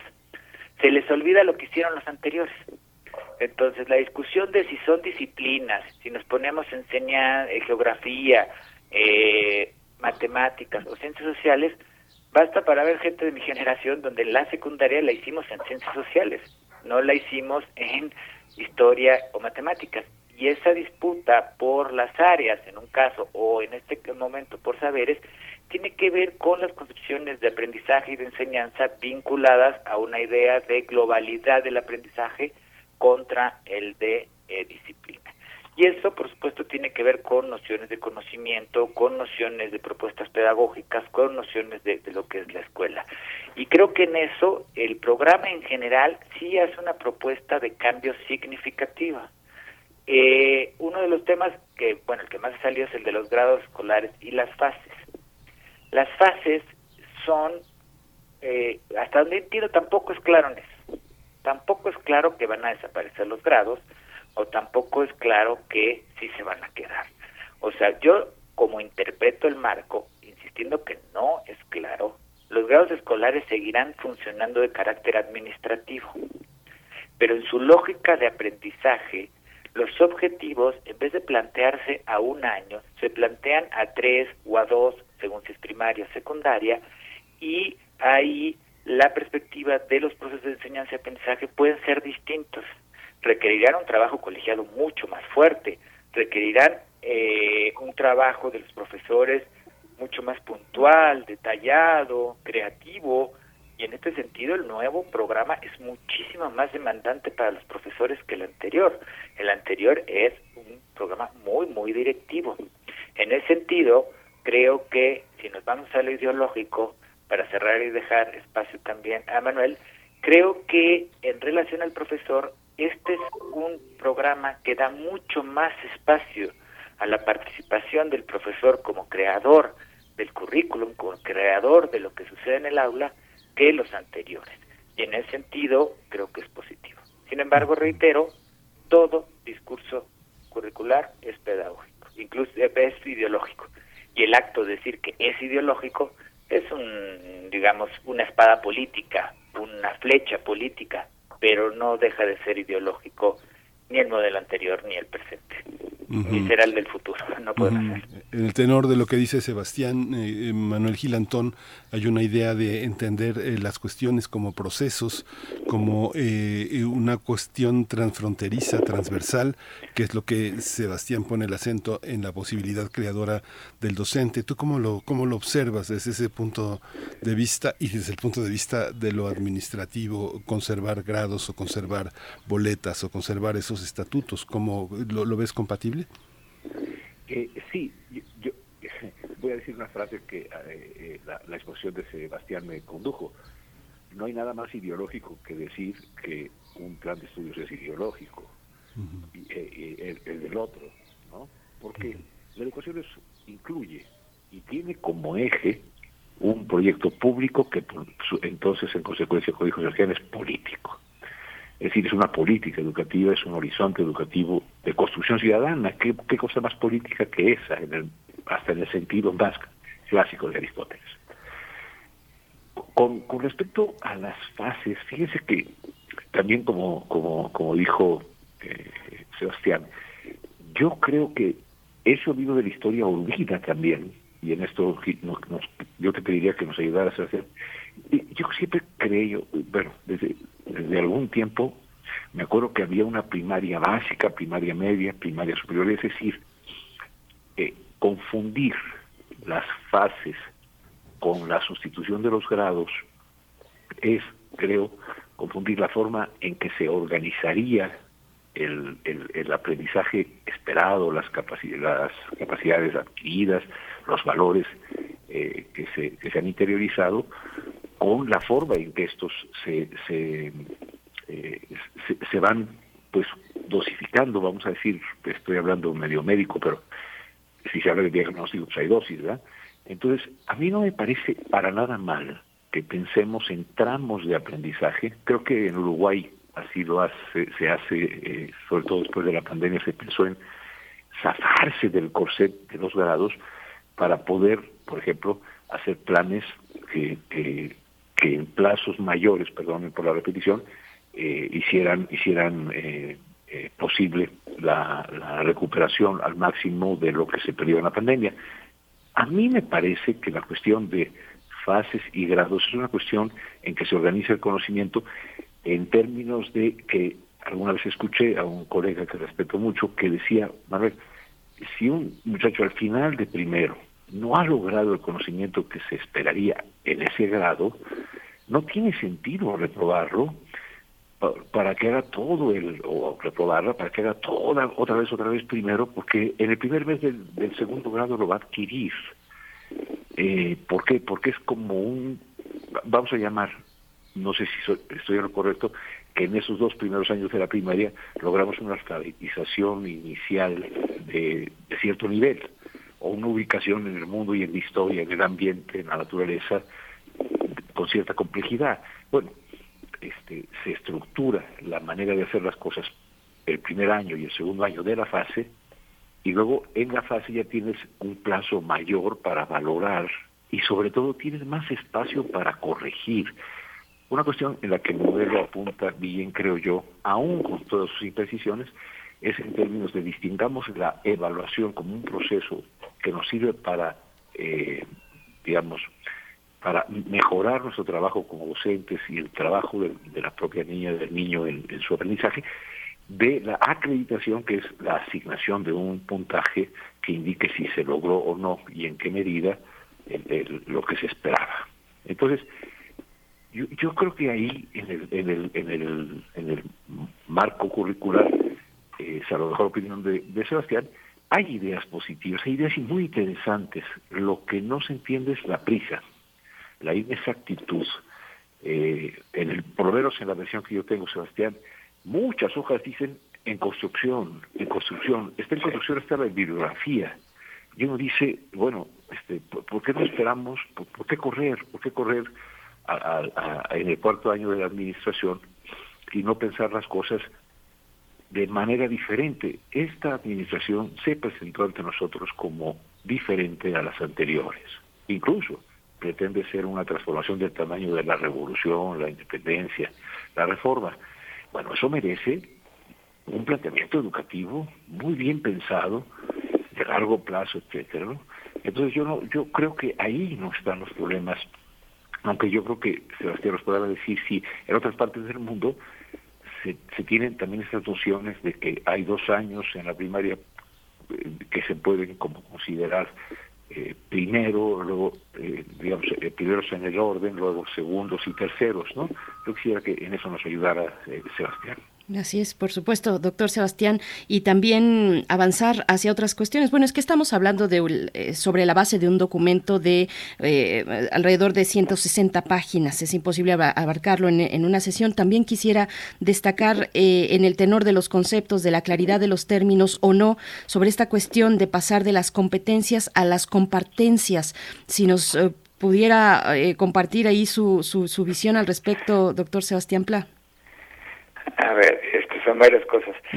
Eh, lo de las competencias no me queda muy claro también. Yo creo que estoy muy confuso. Yo creo que es más una oposición directa a el concepto de competencias, muy vinculados a una mirada economicista de la educación que tiene que ver con formar las habilidades cognitivas para un sistema económico flexible, sí, de libre mercado.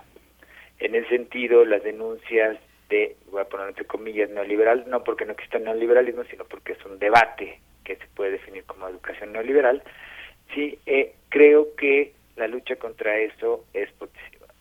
Compa eh, competencias, conceptos poco claros, hay que ver cómo funcionan. Yo creo que en ese sentido sería más valioso regresar a elementos más básicos síntesis, análisis, desarrollo de estudio o, el acto de estudiar, ¿sí? Más que a nuevos conceptos que no van a ayudar mucho. Yo creo que ahí es una debilidad. Eh, pero creo que eh, hizo algunas preguntas, eh, Manuel, que creo que también vale la pena. Sí, por favor. Sobre los ciclos. El programa escolar del 92 estaba organizado en primaria, primero, segundo y tercer ciclo. Primero y segundo grado eran ciclo 1, segundo, tercer y cuarto ciclo 2 y quinto y sexto eh, tercer ciclo, incluso cuando salieron las bibliotecas de aula y su antecesor Rincones de Lectura, que son una colección de, que diseñó Marta Severo muy bonita y que da origen a las bibliotecas de aula, estaban organizados por ciclos. Es decir, no es nueva la propuesta, pero incluso dentro de lo que hoy se denuncia como educación neoliberal, también estaban en ciclos. También está el concepto que también dijo Manuel de primaria baja y primaria alta, que son eh, divididas en tres años y tres años. Entonces, en ese sentido, eh, comparto plenamente con Manuel de que no es nuevo, ya ha existido y la idea y el acto de ser profesor y el acto de quien y, la percepción que uno tiene cuando ha trabajado en una escuela sabe que el ciclo escolar es es una cuestión administrativa en muchos aspectos, ¿sí? Y que no está directamente vinculada con la edad. Ahora bien, sobre los ejemplos internacionales, a mí me gusta uno, quizá porque tengo la oportunidad de conocerlo más directamente, que es el de Columbia Británica, que es una provincia de Canadá pegada al Pacífico. Es una, eh, siempre ha sido una eh, ¿cómo se llama? Una provincia, digamos que progresista, que ha propuesto un proyecto de trabajo justamente por fases. Incluso los salones se combinan, es decir, en un mismo salón hay chicos de quinto y sexto de primaria. Ahí la primaria tiene siete años, pero están reunidos. Entonces, tu hijo va en quinto de primaria pero está en un aula con chicos que están inscritos en sexto y en quinto de, de, primaria. Es decir, hay variaciones. No se trata de ir y, ah, entonces vamos a ver y copiar. Porque además el currículum de la Columbia Británica, que ha sido además particular porque ha tenido muy buenos resultados en la OECD y PISA, siendo crítico con PISA y negándose a seguir las indicaciones de PISA. Entonces, uno de los resultados que digamos, la SEDEN le cuesta explicarse, porque sigue sus propios principios pedagógicos, pero obtiene los resultados que quiere. Entonces, y mucho tiene que ver con eso, la participación de los padres, la construcción de un currículum eh, de directrices y la exigencia del profesor de crear esto. Comparto plenamente con eh, también Manuel de que tiene ideas positivas, recuperar un valor de la comunidad barrial, de los contextos de las escuelas, para hacer los, el desarrollo de los procesos de aprendizaje también me parece importante. Y en relación a lo que decías del número de páginas, efectivamente no podemos tomarlo con todo, porque si además le sumamos todo lo que son los contenidos, estamos hablando de un documento de más de mil páginas, ¿ah? lo cual es imposible. Y como bien dijo Manuel, toda la parte operativa de cómo se va a aplicar, administrativa, de certificación, que podremos considerarlas burocráticas en términos eh, peyorativos, como a veces usa algunos de los funcionarios de la Secretaría de Educación Pública, pero son fundamentales para la vida en sociedad también. Y la gente eh, em, también va a la escuela por los certificados, también es real eso, y ahí la sociología, menos nos podrá decir, hay muchísimo estudiado al respecto. Entonces, también ahí creo que es un detalle muy, muy riesgoso, o sea, un documento que al final tiene mil páginas es un documento ilegible e imposible de llevarse a la práctica. Entonces creo que hay, hay unas circunstancias. Y nada más, para poner y dejar espacio también a Manuel, creo que hay un problema todavía más grave que no se ha trabajado, que es la discontinuidad y las diferencias internas dentro de la Secretaría de Educación Pública entre la educación básica, es decir, vamos a poner por lo menos primaria y secundaria, preescolar, preescolar, con la educación media superior los criterios de la reforma de educación media superior que no han sonado en los medios son distintos. Los eh, ejes articuladores, mientras en uno son siete, en otro son cuatro. Mientras en uno eh, renuncian a las disciplinas, en el otro tienen conciencia histórica como eje disciplinar para como uno de los ejes articuladores, eh, que dicen que no es disciplina, pero está basado en la disciplina.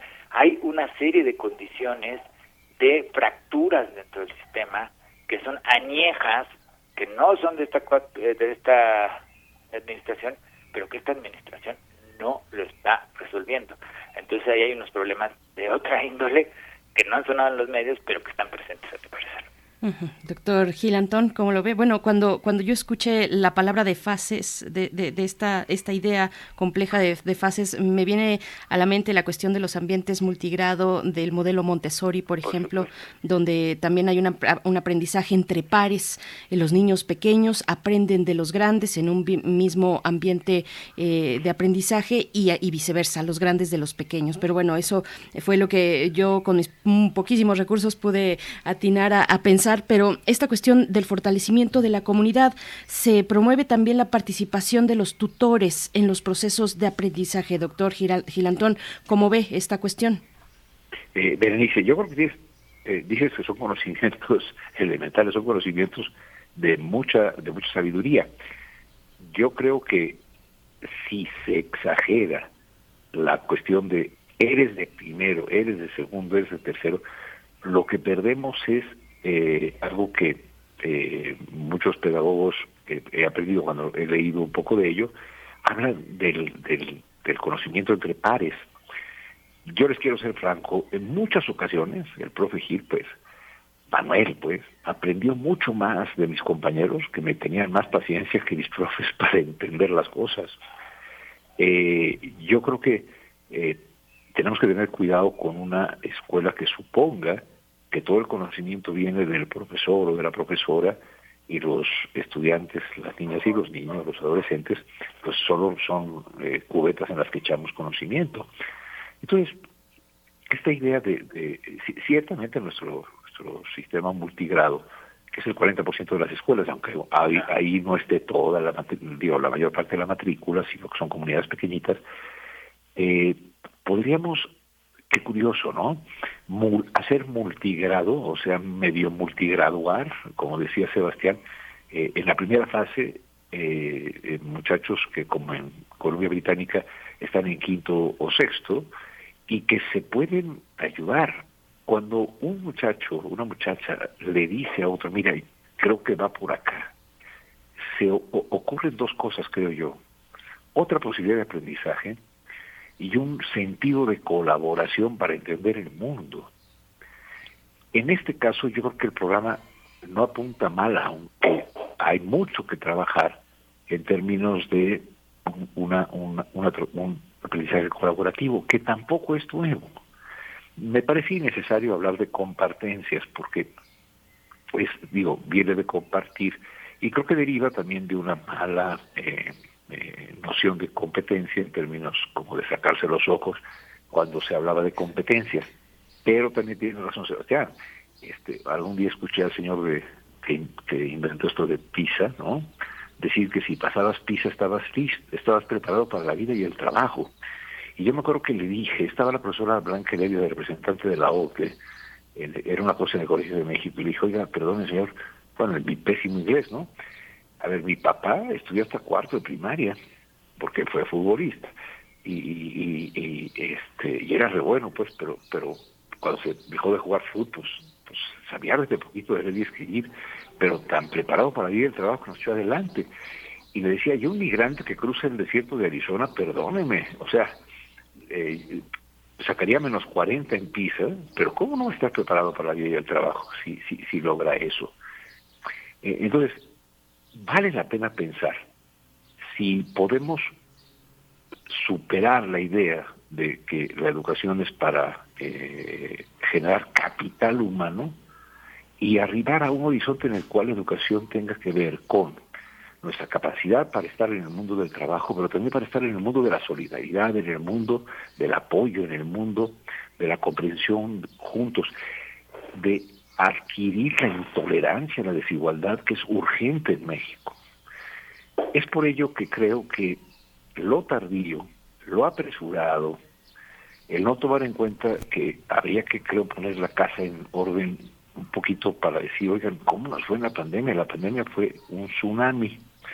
Eh, en, el tiempo de, de Peña, pensé en esa cosa de que el camión era el sistema educativo y estaba todo roto, deshecho, etcétera, y que el camino estaba lleno de lodo y hoyos, que era la desigualdad social, y que la gente de Peña llegó y dijo, pues vamos a ponerle corbata a los choferes y falda prisada a las maestras. ¿no? Digo, a los profesores eh, eh, hay que, hay, que, hay que evaluar a los choferes. Yo creo que en este caso la pandemia hizo que hubiese un deslave, el camión está volteado, hay gente dentro herida en términos de sus aprendizajes perdidos, diferenciados, rotos, y la solución no es cambiar el motor, hay que enderezar el camión, hay que, hay, hay, que, hay que atender lo que sucedió. Entonces, esta, esta cuestión me, me parece que es importante. No nos esto se ha metido en la polarización que es estéril. Esta conversación que hemos tenido es una conversación serena, en la que se trata de decir, no es el momento de hacer un cambio de tal magnitud, aunque sí valdría la pena en algún momento hacer una política de Estado a 30 años. Terminaría diciendo esto. creo, Sebastián, que nos han enseñado, bueno, me, pongo en el nos como con solidaridad, a los profesores nos han, y las profesoras nos han enseñado a, a, pues a trabajar por asignaturas o por eh, eh, y, de repente cómo vamos a hacer un aprendizaje por, por, por problemas en los cuales van a, haber convergencias de física, de química, etcétera. Sebastián fue un extraordinario director en, una secundaria, es ahí donde lo conocí, y bueno, la secundaria está, si no me equivoco, Sebastián, eh, estructurada por asignaturas. Entonces, ¿cómo va a ser operativamente el asunto? Y sobre todo, ¿por qué hacemos un plan de estudios que cambia todo o un nuevo marco curricular sin antes, además de consensarlo y dejar que participen muchísimas más personas, creo yo, pues pensar en que lo primero que hay que hacer es modificar la preparación de nuestros colegas que están eh, trabajando en las normales para prepararse y por otro lado con sistemas inteligentes de educación continua que llevan tiempo. ¿Por qué no hacemos una prueba de un par de años en algunas escuelas con una muestra representativa y luego ponderamos? Pero se necesita, ahí se necesitan seis años, ¿no? A ver, esta primaria tradicional y esta primaria este, que tiene estas novedades realmente es mejor, no en los resultados de PISA necesariamente, aunque los puede incluir, sino en generar ciudadanía más responsable, reducción de la noción de beneficiario para pasar a la noción de ciudadano que pregunta, el beneficiario extiende la mano, el, ciudadano exige. Hay muchísimas cosas que podríamos estar pensando a futuro, haciéndonos cargo de lo que pasó con, el, con la desgracia del COVID y generar condiciones para un debate educativo que es tan importante que no merece la polarización adjetivada. En, en, este, en este sentido también, eh, ¿qué pasa con los profesores, Sebastián? ¿Qué pasa con los profesores? ¿Es suficiente con capacitarlos de, de del sistema de competitividad de la SEP en esta promoción de los profesores que el sexenio anterior fue muy intensa e incluía a profesores que no tenían un origen normalista? Ahora se sacó a esos profesores que forman parte de la planta docente y se concentró en la parte normalista. ¿Esto eh, influye en la aplicación de un programa como este? Este, sí, influye muchísimo. Eh, bueno, primero quiero agradecer las palabras de, Manuel por hablar sobre mi dirección. y bueno, también hay que reconocer que la sociología de la educación sin Manuel aquí en México está coja. Este, pero bueno, eh, creo que ha planteado también Manuel varias cosas y en relación a los profesores. Tenemos, o sea, cuando uno ve el comportamiento de la Secretaría de Educación Pública actual y ha conocido los comportamientos de años anteriores o de administraciones anteriores, hay ciertas prácticas que se repiten. Desde que es una de las primeras reformas que se hace en el Congreso, lo hizo Peña Nieto y lo hizo Andrés Manuel López Obrador, a su aplicación o su conversión en programas de estudio al final para que lo aplique el otro, son iguales. Pero en la concepción del maestro, que hoy se declara totalmente distinta y que creo que sí hay cierta diferencia, hay una que es la misma, a mi parecer que es, y voy a hacer una metáfora de computación, es que los profesores requieren actualizarse. Como se requiere actualizar una aplicación en, una computadora, pones el nuevo sistema y ya lo empieza a producir de manera más eficiente, más rápida, con menor gasto de energía. Aquí pasa lo mismo. Parece que vamos a, como dijo Manuel, les damos un cursito de dos semanas antes a este a los profesores y van a aplicar. Eso tiene que ver con la idea del Estado sobre los profesores, como en algunos casos de los profesores sobre sí mismos, que a veces son demandantes compulsivos de cursos de actualización. Algunos con razón y otros no tanto. y también tiene que ver con los sistemas de evaluación. Pero en este caso, yo creo que hay tanto problemas laborales como cómo se van a distribuir las asignaturas hoy organizadas. O sea, la, la formación docente bien, por ejemplo, en la escuela normal superior. Vamos a hablar de secundaria, que es donde las asignaturas están ahí marcadas. Ah, tienes esto, pero todo el resto sale de disciplinas específicas, porque no hay una certificación para docentes de secundaria o de educación media superior. Basta concursar tu asignatura, tu licenciatura. Entonces el de biología o el de química pueden dar clases por alguna materia que llevaron de enseñanza de la química. Bueno, lo primero que habría que poner sería una especialización de un año, como en buena parte del mundo hay, para que se hagan docentes y ya con esa certificación poder concursar por una plaza. Pero con los profesores en activo, para evitar esta idea de actualización, de poner última versión. Yo pensaría que, siguiendo también lo que dice Manuel, dejemos un año por lo menos, mínimo, escogiendo dos, tres, bueno, varias escuelas por regiones diferentes, multigrado, sectores urbanos, sectores rurales, sectores de clase, eh, con las públicas ubicadas en eh, ciudades, en barrios de clase media o en sectores de marginal con alta eh, violencia. Y, me, y podrían organizarse seminarios de trabajo con los centros escolares para desarrollar el currículum. En vez de decir, va a ir el experto a enseñarte cómo aplicar el currículum, vamos a hacer sesiones colegiadas de discusión entre los profesores, primero de una escuela, pero aprovechando hoy los medios y lo que nos ha enseñado también la pandemia de la educación a distancia, también con otras áreas de México, con otras escuelas que también estén piloteando, para ver cómo aplicamos el eje articulador o los contenidos específicos de uno de los campos en diferentes ámbitos. Y se van construyendo de esa manera desde los profesores como productores del currículum en trabajo colegial, también con los que hacen pedagogía, con los sociólogos, con los psicólogos, con equipos multidisciplinarios, porque la, educación hoy es multidisciplinar o eh, eh, y requiere de diferentes cuestiones. Y estos seminarios que permitirían probar, ejercitar, ver las formas de trabajo que permitirían llevar y desarrollar los currículums en una idea nacional y respondiendo a los contextos locales, sería una forma de trabajo con los profesores para mí mucho más pausada, mucho más lenta, mucho más como política de Estado, como dice Manuel, pero mucho mejor, mucho más eficiente, porque hoy, siento decirlo, la lógica sigue siendo la misma. Predomina la idea del libro de texto, la discusión del libro de texto como material único, pero también predomina la idea del profesor, perdón con la, con la metáfora, pero de vamos a aplicar, vamos a actualizarlo con la última versión. Y esa no es. pero para eso necesitamos tiempo. Y eso implicaría terminar la reforma en tres años.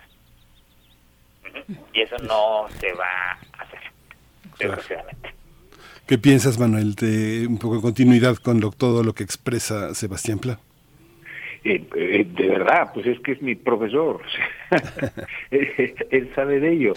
Entonces, y eh, desde sí, Sebastián también ve pues la relación entre educación y sociedad, etcétera. Yo lo veo un poquito más centrado en eso, pero Sebastián tiene la maravilla de tener también la, la, experiencia eh, pedagógica, práctica y teórica a muy alto nivel. Entonces, a ver, cuando Sebastián dice, ¿y si hacemos seminarios en los que poco a poco vamos viendo ventajas, desventajas, problemas, formas, etcétera? Me parece que es mucho mejor que, como decía el anuncio de la obra exacta, en agosto de, de, Sonora, Yucatán, eh, en vez de todos usamos sombreros tardán, este, todos vamos a ser, este, digamos, compartimentistas, ¿no? Espérate, espérate. Hay contextos, hay, hay, hay mucha, mucha complejidad. Me parece que las profesoras y los profesores demandan tiempo, para poder trabajar, para dejarse de tantas tareas administrativas que, aunque necesarias, a lo mejor son demasiadas. Entonces, a mí sí me parece que, que, la, que la, es curioso, hay que ir despacio porque es urgente. Eh, no, no, no, no está bien pensar que la urgencia conduce al apresuramiento o la importancia del tema conduce a hacer las cosas el ejemplo de, de, actualiza tu versión, ¿no? a mí me pasa, a mí me dice, oiga, pase usted al Windows 27, ¿no? Yo digo, yo le hablo al técnico y le digo, oye, me cambio. Y me dijo, no, espérate, vamos a ver, vamos a, vamos a probarlo. Vamos a ver qué ventajas tiene con respecto a la versión que ya tienes. Si hasta en eso somos prudentes, porque, digo, ya a mi, a mi acumulación de juventud, estos cambios luego este, ya, ya, ya asustan, ¿no? Ese es, un, un, anuncio a la frase de Borges de que uno no está mayor, sino que tiene acumulada juventud. Este, bueno, ¿por qué no este, decir, bueno, ya, ya, ya tienes capacidad de moverte en este ambiente, antes de cambiarlo, a ver cuáles son las ventajas, vamos a probarlo, pero vamos a probarlo con los usuarios, en este caso en la computación. Imagino incluso hasta la peor forma de, de, decir que hay algo que es fundamentalmente productivo. ¿A quién se le ocurre decir que sin revisar el conjunto del automóvil hay que ponerle un motor de 17 caballos de fuerza, o no sé si sea mucho, ¿verdad? De, de muchos más caballos de fuerza, pues es que a lo mejor si lo pones se nos deshace la suspensión, o vete tú a saber, yo de coches tampoco sé mucho. Hay un afán reiterado en la política educativa mexicana de que todo se puede modificar una vez que se establece que es lo mejor. Y como diría Chesterton, nunca ha sido mejor lo mejor que lo posible. Esta no es una renuncia a la utopía, es, una, es un camino hacia la posibilidad de la utopía, que pasa por una cuestión que es indispensable, la paciencia y la humildad de que en estos procesos se juegan cosas en las que no tenemos control, afortunadamente, porque de muchas cosas de las que no tenemos control es de las que surgen los mejores aprendizajes a pesar de nosotros. Sebastián decía una cosa extraordinaria. A ver, yo soy hace 40 años o casi 42 profesor de la universidad, ¿no? Desde el 80. A ver, nadie me dio una formación para ser profesor. Me dijeron, ah, este, estudiaste filosofía, sí, órale, te toque 520 y este es el programa, sin ninguna capacitación pedagógica. Los verdaderos profesionales de la, de la, de la enseñanza son las profesoras y los profesores de la educación básica, que estudiaron para ello. ¿Mm? No basta saber, decía Andoni Gavitz, que el mejor profesor no es aquel que tiene el dominio absoluto de su materia, ese es un erudito sino el que tiene el dominio pedagógico del contenido a enseñar, o, si quieren ustedes más precisamente, del contenido a proponer como posibilidad de apasionamiento por el aprendizaje. Mm, mm, yo creo, Sebastián, que sería extraordinario ver, eh, Miguel Ángel, que a los profesores nos pusieran en nuestro sitio y nos dijeran, perfecto, tú ya tienes tus hartos grados y todas estas cosas, ¿no? Que son papelitos, ¿no? Y alguna formación que, que asociar, podemos asociar a ellos. Bueno, ¿sabes qué?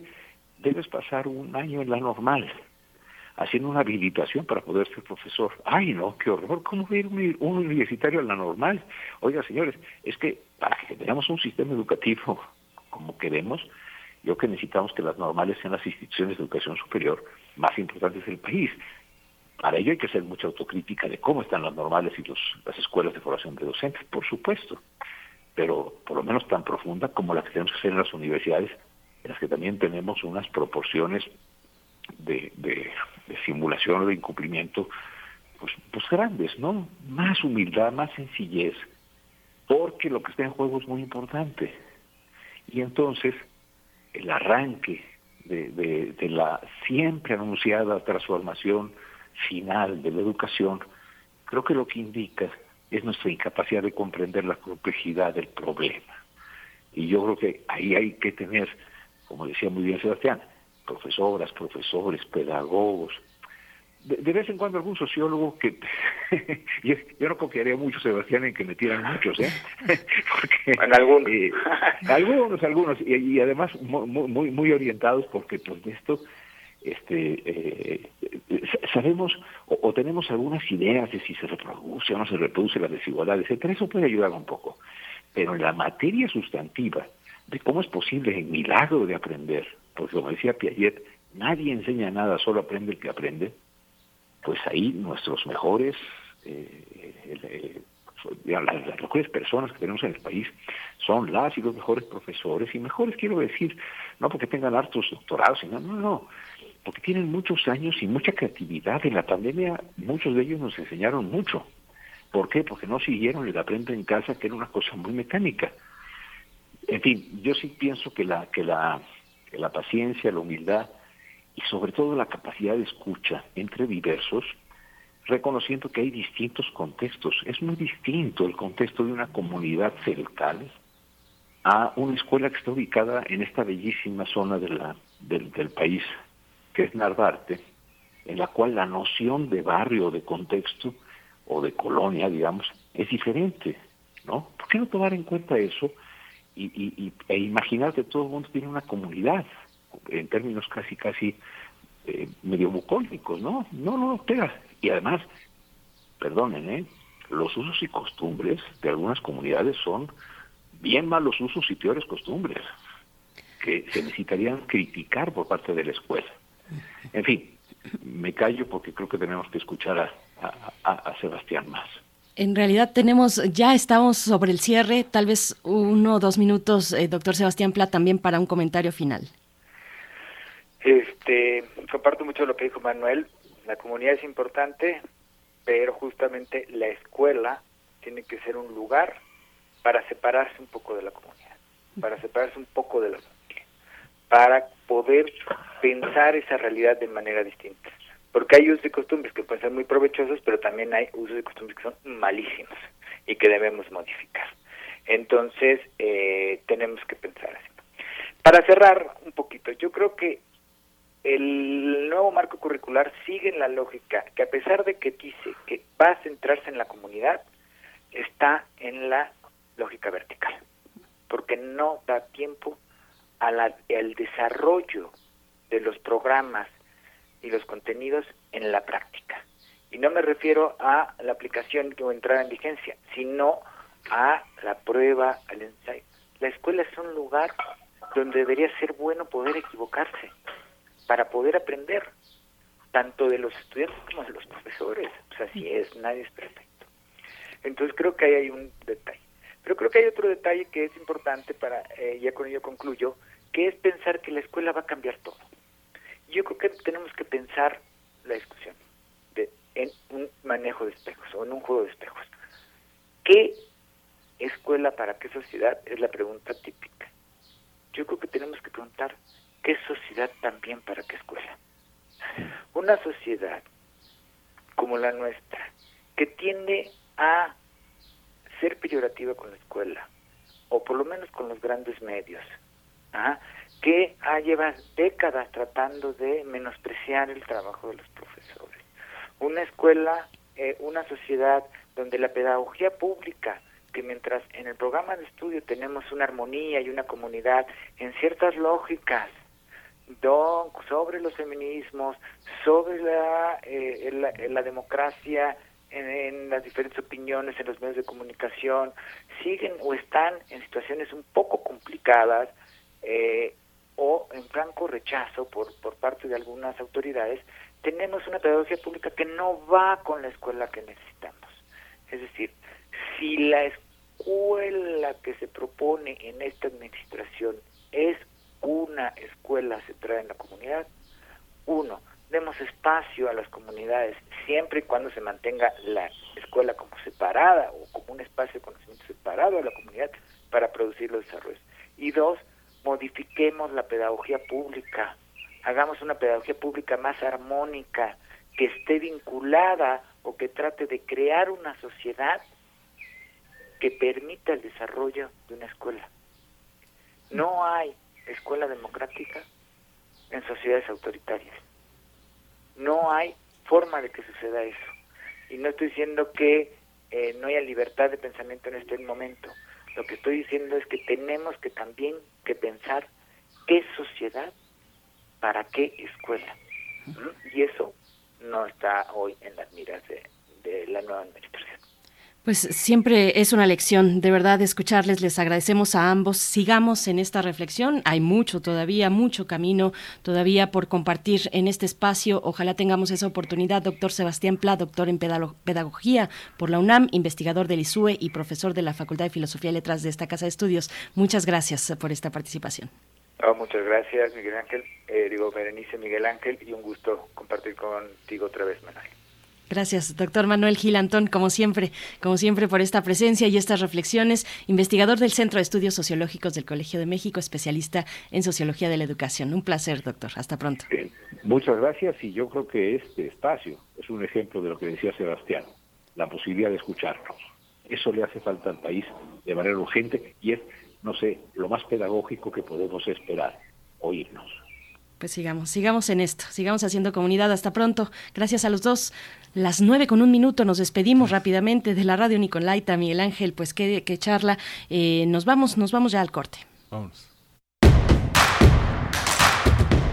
Síguenos en redes sociales. Encuéntranos en Facebook como Primer Movimiento y en Twitter como arroba PMovimiento. Hagamos comunidad.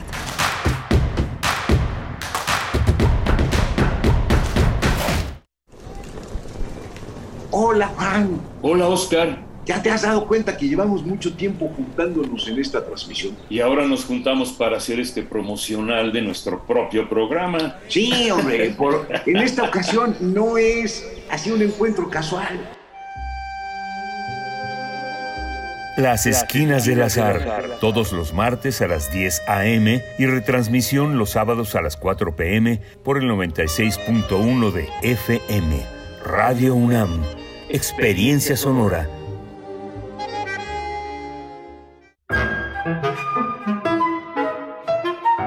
Querida audiencia madrugadora de testimonio de oídas, sigamos escuchando y develando hacia dónde nos lleva la música nueva y su quehacer sonoro.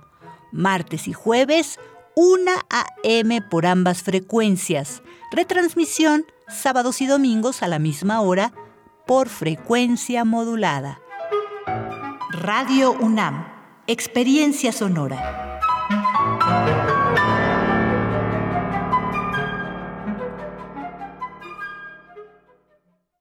Seguramente ya elegiste el proyecto que más necesita tu colonia, pero eso es solo una parte. Para que se cumpla y sea una realidad, ahora debes darle seguimiento siendo parte de los comités de ejecución y vigilancia Infórmate acerca de ellos y acuda a las asambleas que se realizarán entre mayo y julio para integrarlos. Recuerda que puedes consultar toda la información en www.ism.mx. Así que ya te la sabes, síguele la huella a tu proyecto, participa y enchula tu colonia. Instituto Electoral Ciudad de México. Los alimentos naturales ya se vieron ganadores. Los del Atlético Chatarra son pura mala vibra. Este partido se pone chatarra. Intentan doblar a los del Club del Antojo a fuerza de ingredientes malignos. Los alimentos saludables son nuestros héroes salvadores. Recuerda revisar el etiquetado, haz ejercicio todos los días y disfruta de gran salud. Come como nosotras y ponte saludable. Pura vitamina.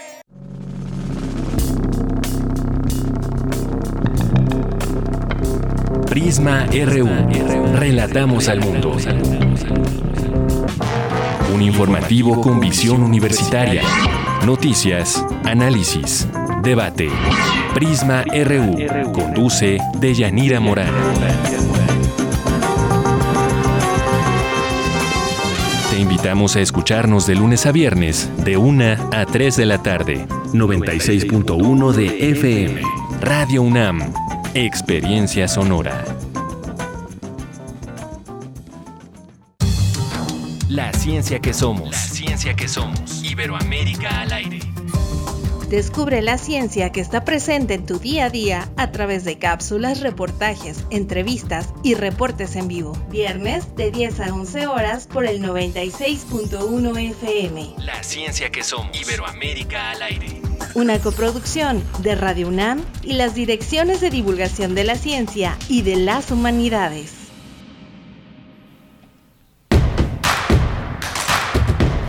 Encuentra la música de primer movimiento día a día en el Spotify de Radio UNAM y agréganos a tus favoritos.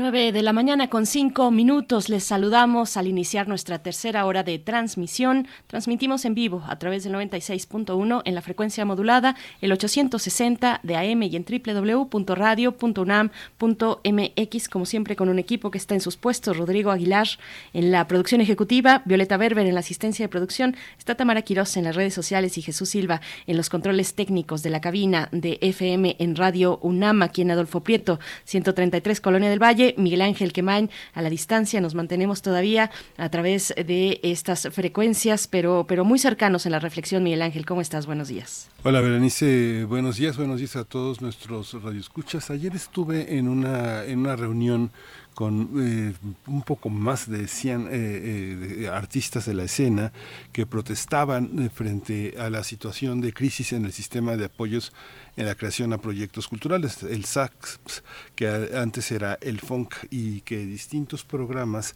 se han detenido en este año, no cuentan con una publicación de convocatoria que permita continuidad, que permita este, llenar las actividades que programaron desde el año pasado y que en este ya a estas alturas del año significa el cierre, el cierre de distintos espacios escénicos, eh, de corte de bailarines, de actores, de gente de producción, porque además eh, esta nueva disposición que hay una nueva estructura en el eh, anterior FONCA, las agrupaciones ya no tienen ninguna, ninguna obligación de presentar informes de cumplimiento, que era el requisito para continuar en los programas, y que esto, bueno, se genera como una manera de romper el compromiso con una comunidad artística que ante todo depende de los programas del Estado. Es muy muy impresionante el llamado de auxilio de esta de esta de este conjunto de creadores de todo el país de todo de todo México incluso algunos que tienen proyectos eh, fuera del país de no presentar no presentar sus informes generando la opacidad correspondiente. Además bueno se sumaron en solidaridad a la gente que no ha cobrado en el sistema en el capítulo 3000 que ha sido el problema de todo este ajuste en la Secretaría de Cultura. Es muy impresionante escuchar a nuestros grandes creadores, a los, eh, a los eh, hombres y mujeres de teatro y de la danza, quejarse de esta manera, tener este desprecio por parte de eh, Juan Carlos Gutiérrez Bonet, que es el encargado del sistema, que les ha dicho ya no me manden mensajes, ya no hablen con la prensa, ya este háblenme a mi teléfono, que no contesta. Pero este desprecio al decir que él, él, él habla con los dueños del circo, y no con los animales. Es muy fuerte, es muy fuerte este desprecio que recuerda mucho el haya sido como haya sido de Calderón. Es muy, es muy este, incongruente que en un progobierno como este exista esta impunidad y esta, este desprecio. Hoy ocupa muchos espacios en la prensa nacional, así que quien quiera enterarse de mucho de lo que se dijo en esta conferencia, que es un llamado de auxilio, un llamado de escucha y que finalmente parece que no, no van a ser escuchados en la Secretaría de Cultura. Y eso al margen de Alejandra Fraustro, que pues nada tiene que ver, tiene un funcionario a su cargo que es mucho más poderoso que ella, así parece, tiene otros contactos, quién sabe cuáles sean sus datos, pero eso es lo que padecen más de 100 agrupaciones en el país que hacen teatro, que hacen danza y que les debemos mucho en esta pandemia. Pues Miguel Ángel, qué bueno que lo que lo compartes por acá. Ah, eh, es un movimiento que, que, si recordamos un poco, hacemos un poquito de memoria, pues ya venía tomando mucha fuerza eh, antes de la pandemia, eh, a finales de 2019, y por supuesto que con la pandemia se hizo insostenible la situación de creadores artísticos en, en el país. Se, se, fue, digamos, fortaleciendo esa coordinación, esa, esa comunicación entre distintos, pues eso, creadores artísticos y bueno, estamos, desde aquel momento se hablaba de esa falta de comunicación, de ese quiebre en los canales de comunicación, esa imposibilidad de convocar, de, de, sentarse a conversar sobre las necesidades apremiantes del gremio artístico en México. Y pues bueno, llegamos a este punto así como lo estás narrando. Hay que dar eh, seguimiento, no soltar esa cuestión. Lo hemos hecho de manera individual, digamos, eh, específica, directa, con muchos grupos de artistas desde la escena, desde las artes, eh, desde las artes plásticas, en fin, una gran diversidad de conversaciones que hemos tenido aquí, pero bueno, recuperar en la amplitud de lo que significa esta, esta deuda con el gremio artístico mexicano, pues es importante que, que lo pongas esta mañana y pues hay que dar seguimiento. Y fíjate que, bueno, en otras cuestiones, no terminamos bien de ni siquiera de, de pues de, de, observar lo que está ocurriendo en términos de violencia hacia los periodistas con el lamentable caso de Luis Enrique Ramírez, ¿no? La semana pasada, el eh, director del portal de noticias Fuentes Fidedignas, que fue asesinado en el estado de, de, Sinaloa. Y bueno, tenemos ahora, el día de ayer, otra vez, otra vez otro capítulo. Ascienden ya a 11 periodistas asesinados en, los, en lo que va del año en México. Ayer con esta lamentable noticia del asesinato de dos, dos periodistas en Veracruz. Se trata de Yesenia Mollinedo, directora de la publicación El Veraz, y también de la camarógrafa eh, eh, Sheila Joana García, del mismo medio. Son del mismo medio, bueno, eran, pertenecían, trabajaban en el mismo medio, fueron asesinadas ellas estaban juntas en un automóvil que estaba estacionado en una tienda de autoservicio al sur de, en un municipio eh, al sur del estado de Veracruz y bueno, ahí, ahí fueron ultimadas, asesinadas a balazos. Así, hay que decirlo, eh, tan crudo como es. Eh, y, pues bueno, ya es costumbre que las autoridades pues eh, se, pues atinan solo a decir que habrá justicia, que no habrá impunidad. el caso de Cuitlagua García, gobernador de Veracruz, que ha anunciado que se activa un operativo coordinado de búsqueda de los responsables. Pero bueno, no dejar pasar, por supuesto, este nuevo capítulo eh, pues de nuevo no, terminamos de recuperarnos, si no lo haremos fácilmente, pero pues de, bajar un poco de esa impresión, de esa indignación del de el asesinato de Luis Enrique Ramírez en Sinaloa y bueno, ahora tenemos esta lamentable noticia, Miguel Ángel.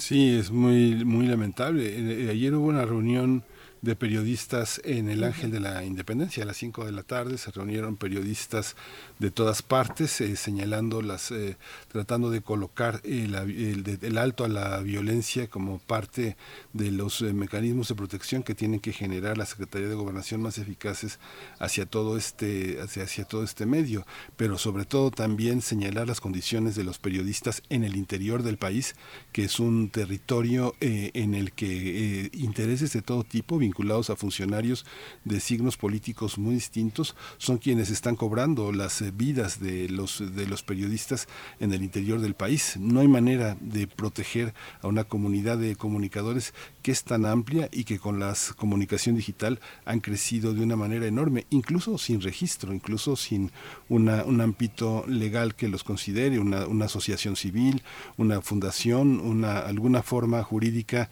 que determine que existen, que existen como medio que son periodistas y que tienen una acreditación frente a los poderes públicos. ¿no? Sí, por supuesto. Y, dentro de todo este ambiente de, eh, de organización de periodistas, eh, pues eso se ha propuesto. Se ha propuesto crear una relación, un padrón, una lista eh, de periodistas donde se sepa quiénes somos, dónde estamos, desde qué lugares, cuáles son las condiciones, los aspectos de vulnerabilidad y, bueno, por supuesto, resaltar esa vulnerabilidad se acentúa en los estados de la República. Este, este acto violento se dio al sur del estado de Veracruz, en el municipio de eh, Cozoleacaque, eh, al, sur de Veracruz, pues bueno, ahí está, ahí está un nuevo pues capítulo lamentable, lamentable ya, ya insostenible también de pues el hostigamiento, la violencia eh, eh, cruenta hacia la prensa, hacia las y los periodistas, Miguel Ángel. Pero bueno, ahí está, no, no dejarlo pasar y nosotros tendremos por delante, por delante todavía una hora viene la poesía necesaria, Miguel Ángel. ¿Estás listo con la poesía? Pues si quieres vámonos para allá. Vámonos para allá. Es hora de Poesía Necesaria. Hoy la poesía está dedicada a un poeta de origen de lengua náhuatl. Él es eh, originario de Guerrero, nació en el 83, ya pronto será un, cuarentón coronado por una serie de experiencias y de eh, ritualidades poéticas en su, en su territorio literario. Él escribió Ritual de los Olvidados y también Uña Mar. Él, se llama Martín Tonal Meyotl. Él escribe en náhuatl y escribe en español. Y voy a leer eh, dos fragmentos del poemario La Madrugada. Vamos a oír música de Mil eh, Maniacs que se llama Eat for Two, comida para dos. La madrugada dice así. Relámpago de luz, sitio para invocar al universo, sentar los ojos en la cima más alta y comunicarse con la serpiente de estrellas. Después vestir su rostro sobre la tierra, trazar con flores los contornos de su cuerpo. 2. La madrugada, ventana transparente donde se asoma la cruz de cuello cortado. Renace la fortaleza en el enfermo instante para iluminar los cabellos de las velas, apalabrar a la ofrenda y en medio de ese collar de veinte pétalos poner la piedra más fina del guajolote. Ella llevará en sus adentros la esencia de la palabra.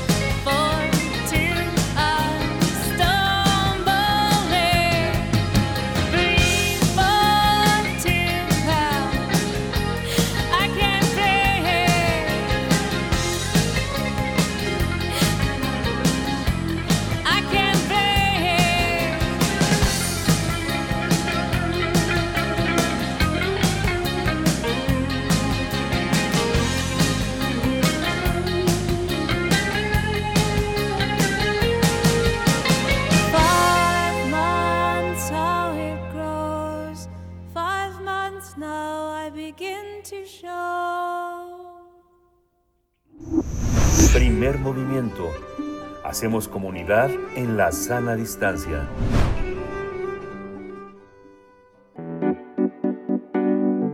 La mesa del día. Asesina íntima, Confesiones de una mata viejitas es el título de la puesta en escena de este proyecto multiplataforma del escritor Bernardo Esquinca, autor de la audioserie disponible en Storytel y la novela que publicó la editorial independiente Almadía, mientras que la adaptación y montaje está a cargo de contenidos artístico que, que llevará esta obra al Salón Los Ángeles el próximo jueves. Así es, perdón, aquí estoy. El estreno sí, será sí. a modo de bailongo show tropical con la presencia de la Orquesta Mariposa del Silencio y la sonidera Joyce Música MX Power Cucumbiero. La adaptación y dirección es de Luis Martín Solís, mientras que el elenco está integrado por actrices, la actriz Marisa Saavedra, Astrid Mariel Romo y el actor Mauricio Moreno. Vamos a conversar esta mañana sobre esta propuesta teatral de em, Juana Barraza. Nos acompaña en, a través de la línea Marisa Saavedra. Ella es actriz y cantante participante de este, de este show que tendrá lugar esta semana en el Salón Los Ángeles. Marisa Saavedra, bienvenida a Primer Movimiento. Hola, ¿cómo están? Muchas gracias Marisa por estar aquí. También está Luis Martín Solís, él es el director de escena, eh, eh, el arquitecto de toda esta mirada que vamos a tener el próximo jueves de estreno. Bienvenido Luis Martín Solís. ¿Qué tal? ¿Cómo están? Buenos días, Berenice. Buenos días, Miguel Ángel. Marisa, ¿qué tal? Gracias, gracias a ambos. Pues eh, empezamos nuestra charla. Eh, me gustaría empezar contigo, Luis Martín Solís. Cuéntanos un poco de cómo fue tu encuentro con este material. Ya lo hemos dicho, un libro publicado por Almadía en el año de 2021. Encontró eh, su versión sonora en Storytel. ¿Cómo fue tu, tu, tu, acercamiento con este material? Además de, bueno, de una historia que conmovió en su momento, que estremeció pues a la sociedad mexicana. Y eso es difícil de hacer cuando sabemos que, como sabemos bien, que vivimos pues desde hace tanto tiempo en un país con eh, una violencia muy exacerbada. Luis Martín, ¿cómo, ¿qué nos puedes comentar?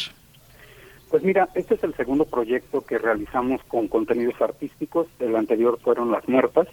Entonces un poco este creo que va dando en la misma línea de trabajo.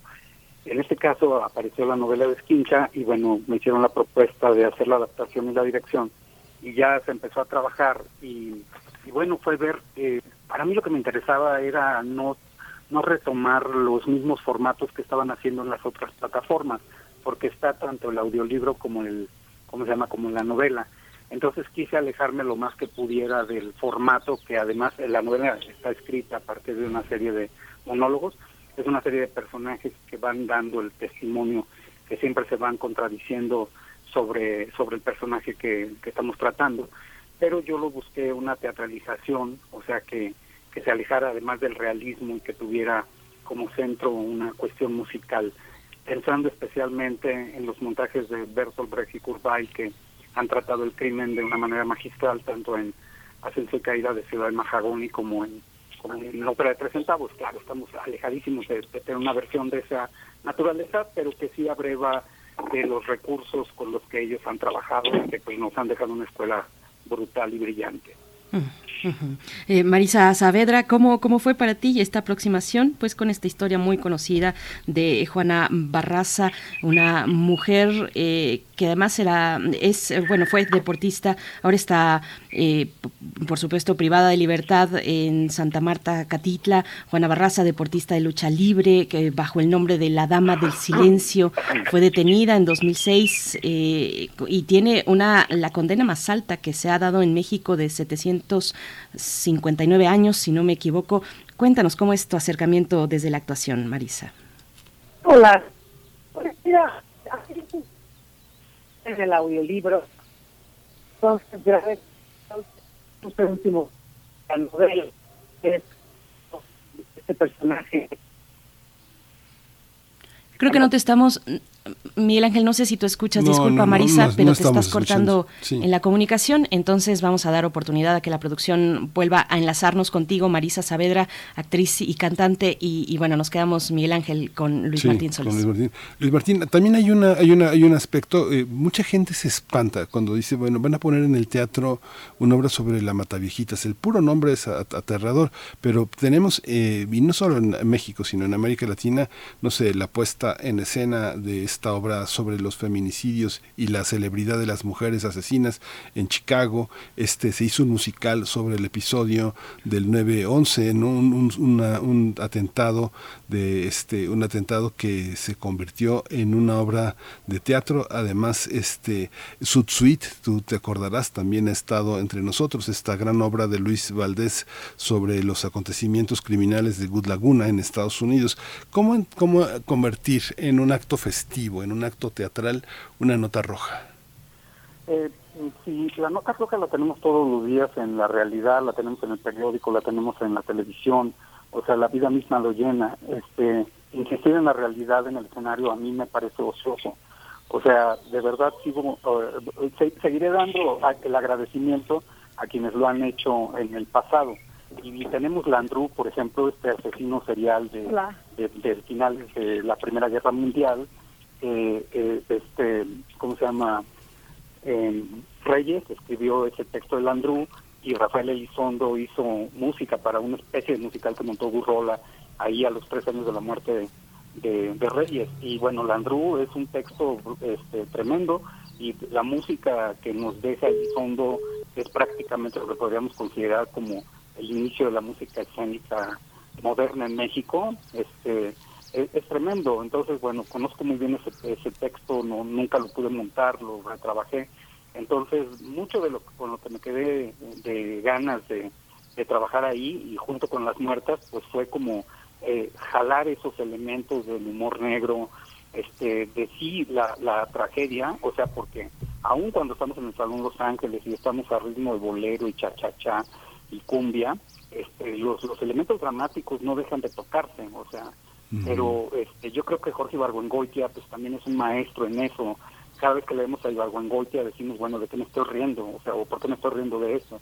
Pero te duele el estómago de, la risa, de, la ironía con el que trabaja las cosas. Entonces, eh, creo que he tratado de darle seguimiento a, esos elementos formales que, que pues, me son muy, muy apreciados y que creo que tengo el tono para poderlo hacer. O sea, creo que se me da eh, podría definirme como una especie de barroco tropical en este espectáculo, en el sentido de que sí tomamos estas cuestiones que son tremendas, pero también las pasamos por una cuestión de espectáculo.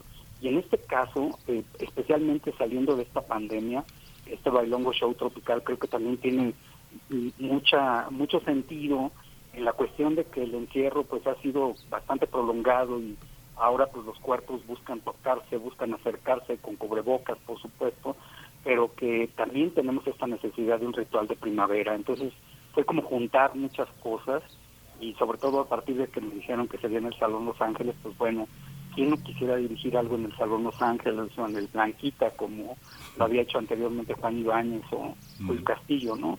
Entonces, bueno, tiene tiene como muchos elementos para poder fabular y para poder y para poder estar fantaseando con con estos coqueteos rítmicos que, bueno, pues, no son totalmente, este, están en nuestro ADN. Entonces, por ahí es la cosa. Yo creo que el juego este, es bien importante para poder tocar cualquier tema, por espinoso que sea.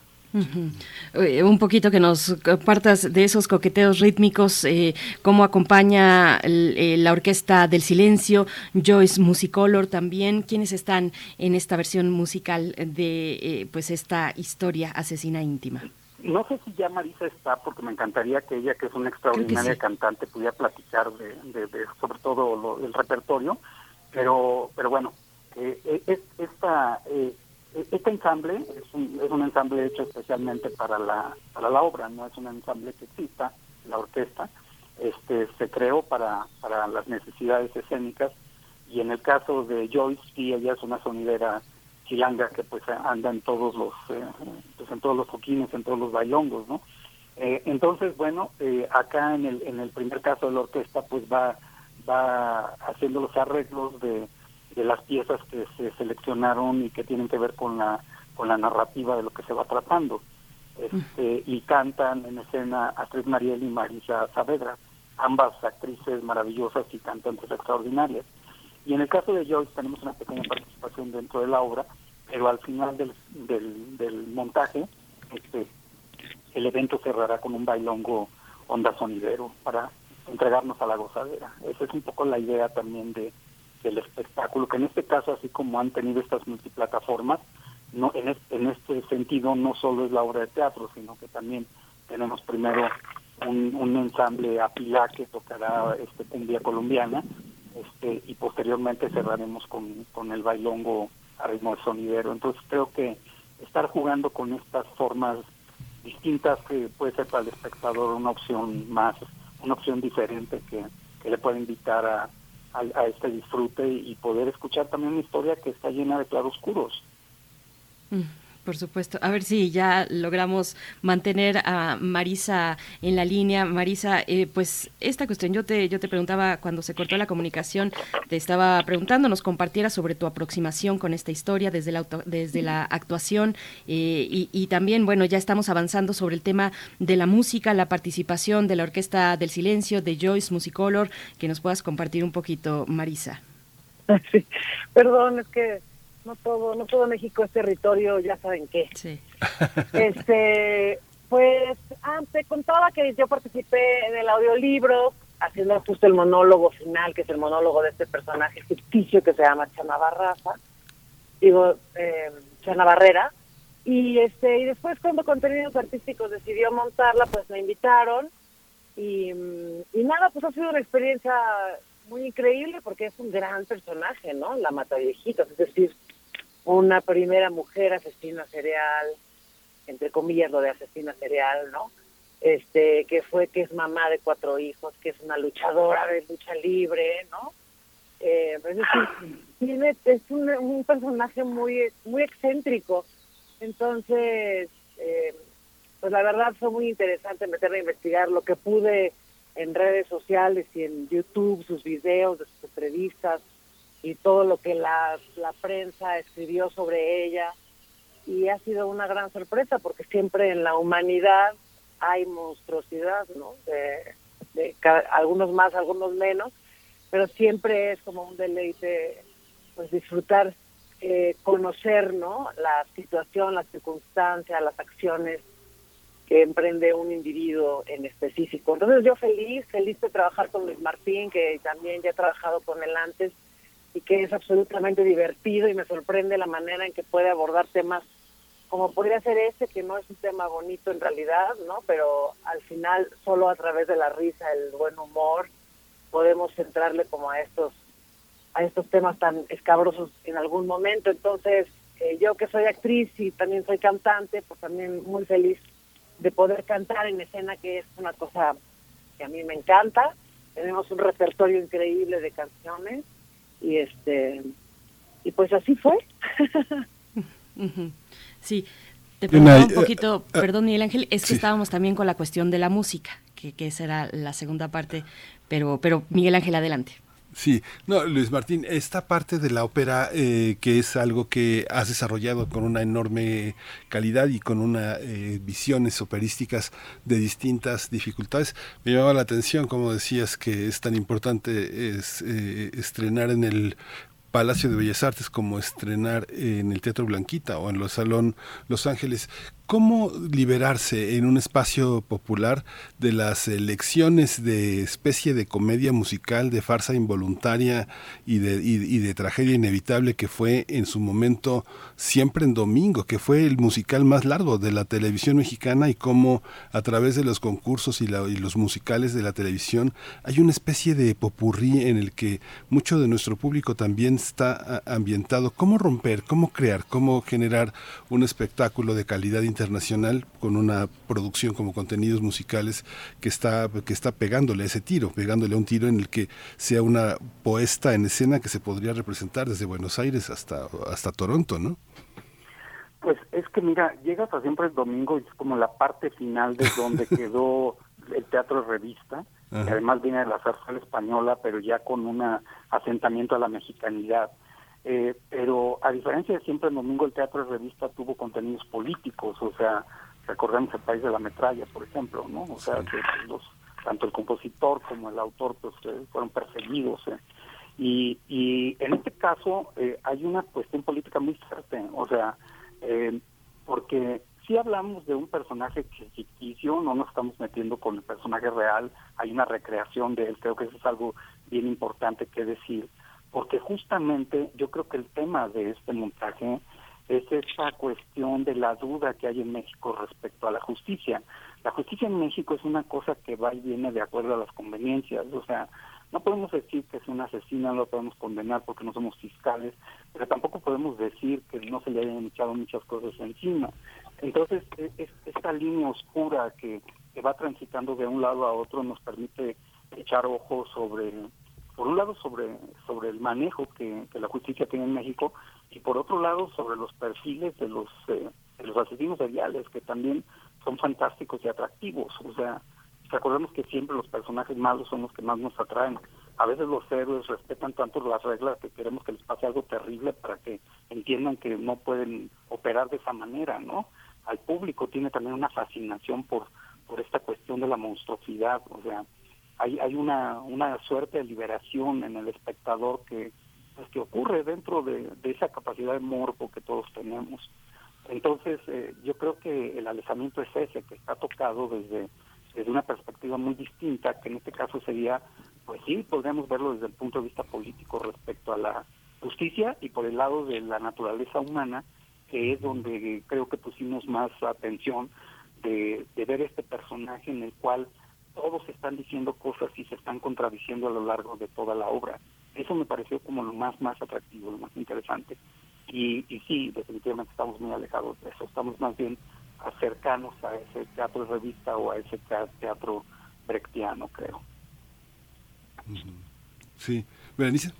Sí, sí, bueno, y, nos habíamos quedado con ese pendiente de que Marisa, que en realidad fue una invitación del mismo Luis, Luis Martín, Marisa, que tú nos hablaras un poquito de, esta dimensión musical de la participación de la Orquesta del Silencio de Joyce Musicolor y que nos puedas contar un poco, Marisa. Pues eh, un poco lo que dijo Luis Martín, que es una propuesta como de una experiencia más allá del mero espectáculo teatral, entonces pues que haya música en vivo siempre es como una experiencia este muy distinta a que haya aunque haya canto o no este, tener música grabada. Entonces eh, Astrid es una gran cantante yo también y entre las dos estamos ahí repartiéndonos un, repertorio que cantamos durante el, el espectáculo que son canciones eh, boleros tropicales que nos recuerdan esta época de oro, ¿no? De las bomberas y de toda esa todo ese momento de, en el que realmente la vida del nocturno en México tenía un sentido más interesante que la pura discoteca, ¿no? Este, son canciones preciosas que de alguna manera encontramos, les encontramos sentido dentro de este universo de la historia de la mariposa del silencio. Y bueno, tenemos una orquesta de chicas muy interesante, que mm, también hay un interés ahí por, por parte de contenidos artísticos de que pues, las mujeres tomen los, los papeles este, principales dentro del trabajo, ¿no? En este caso escénico. Entonces, pues tenemos una chica que es DJ y tenemos una orquesta con de mujeres que van a estar ahí deleitándonos con notas en vivo en el Salón Los Ángeles. Luis Martín, y un poco con ese hilo que ya has puesto, jalándolo un poco hacia el periodismo, eh, en, México el periodismo, o una parte del periodismo, se encuentra en una revisión de cara a la, a la nota roja, a los efectos que ha tenido la nota roja, por ejemplo, sobre las familias de, quienes están en, encarcelados, encarceladas. Eh, eh, Juana Barraza misma es, madre, por ejemplo, ¿no? ¿no? No tengo tal vez la certeza, pero estoy casi segura de que el nombre de Mata Viejita se acuñó desde la prensa. ¿Cómo lo ves tú para las expresiones artísticas? ¿Hay, ¿Existen estos dilemas, cómo sortearlos o no sortearlos? Cuéntanos un poco. Sí, sí, o sea, la nota roja pues es, eh, eh, eh, participa también, aunque en, un fragmento muy pequeño, porque pues no, no podemos poner toda la novela, que son doscientos y tantas páginas, en, un espectáculo reducido a un 10% de cuartillas. Pero sin embargo sí ponemos a un vampiro, o sea, un hombre que es un editor y que dice pues, que ha vivido de la sangre durante 20 años, que eh, con su semanario ha sacado casi mil, que de esos da mil semanarios dan casi 20 años de trabajo de vivir de la sangre eh, y pues es el nuevo alarido que sabemos a quién a qué este Pasquín nos estamos refiriendo, donde la falta de ética pues no importa, lo que importa es como el asunto de los grandes encabezados, las letras grandes, la tinta roja. Me encanta el texto que dice Skinka, que dice cuando uno va pasando la revista al final queda con las manos manchadas de rojo, con la sensación de haber estado en la escena del crimen, de haber estado y haber tocado a la víctima. O sea, todas esas cosas tienen esa esa cuestión de la de la nota roja, ¿no?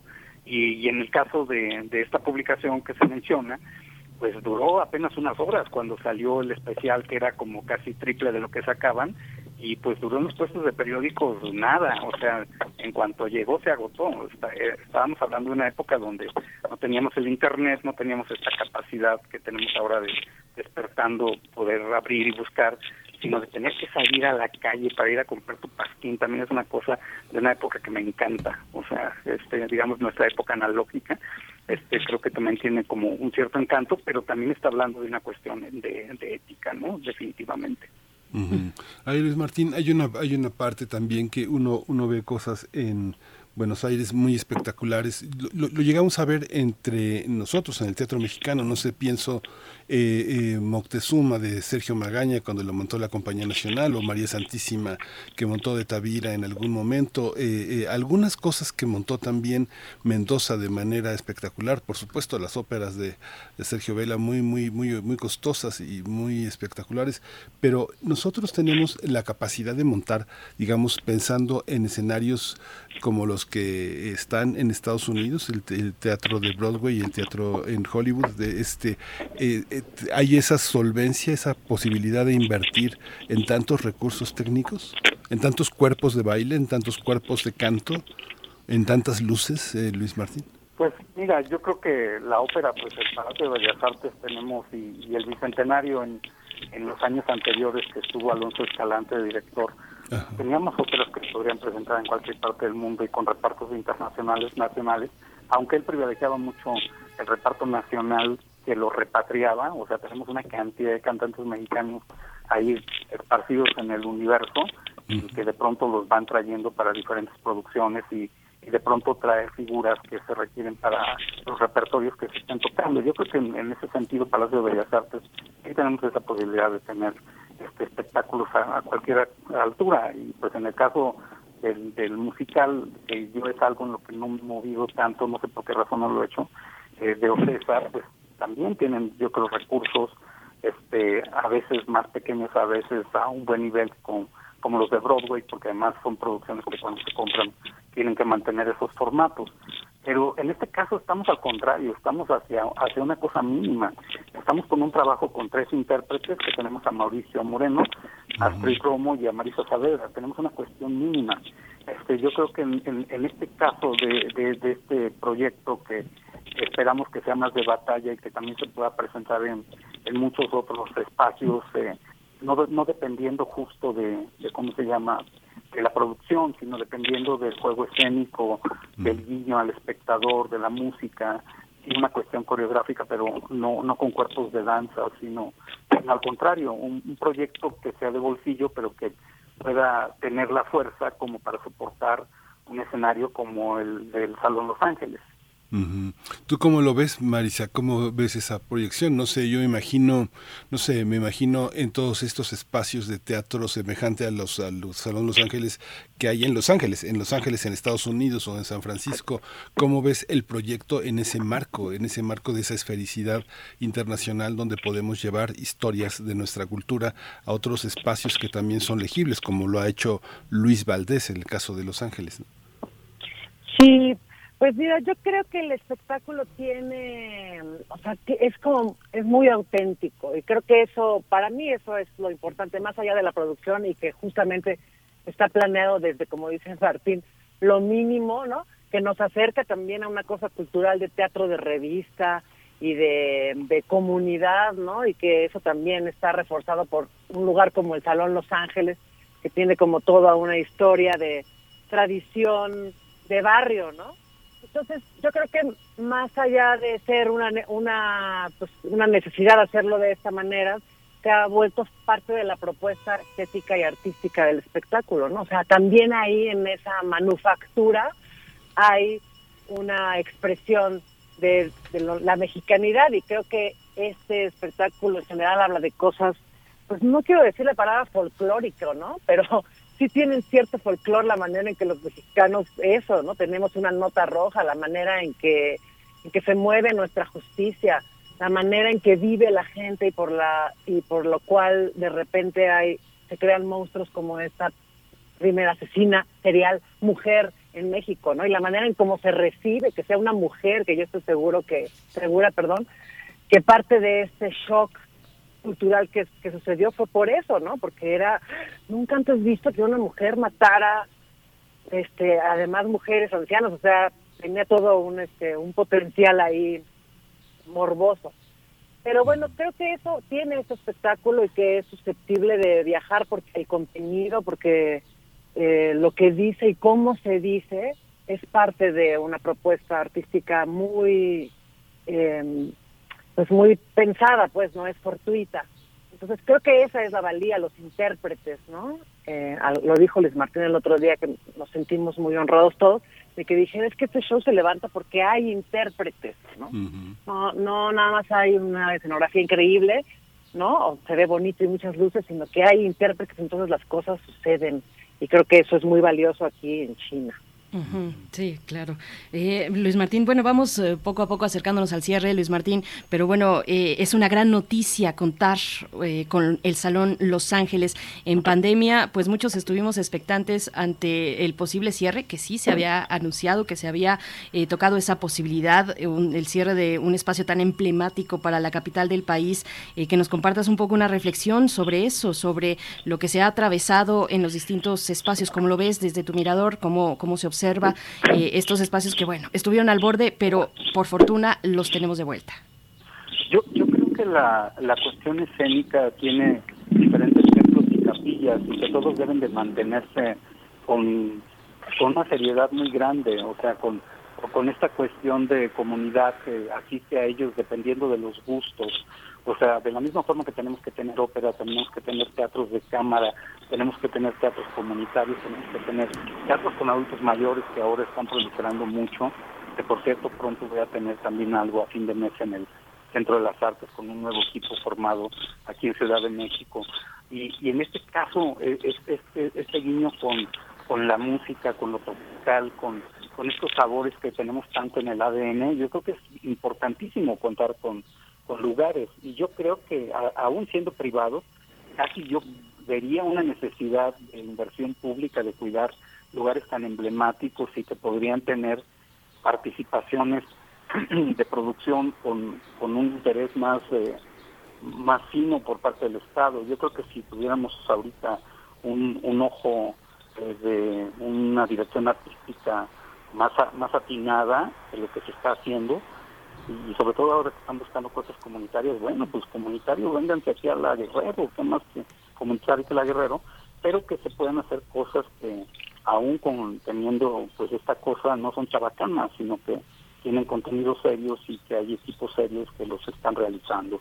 Yo creo que es un espacio que no solo con la parte pública, no solo con el apoyo del público que asiste al lugar, sino que también podemos ser este, una una inversión mayor por parte de, tanto de privados como del Estado. Yo creo que el Estado se está perdiendo una posibilidad muy grande de, ocupar estos lugares que, tienen una, una importancia tan, tan decisiva para la ciudad. O sea, recordemos que aquí ha pasado de todo, los zapatistas, o sea, la, historia del, de este salón es impresionante. O sea, entonces, este, pues esa sería una reflexión que, que sí deberíamos de tenerlos muy presentes y, y no y y aventurar más posibilidades de uso, creo.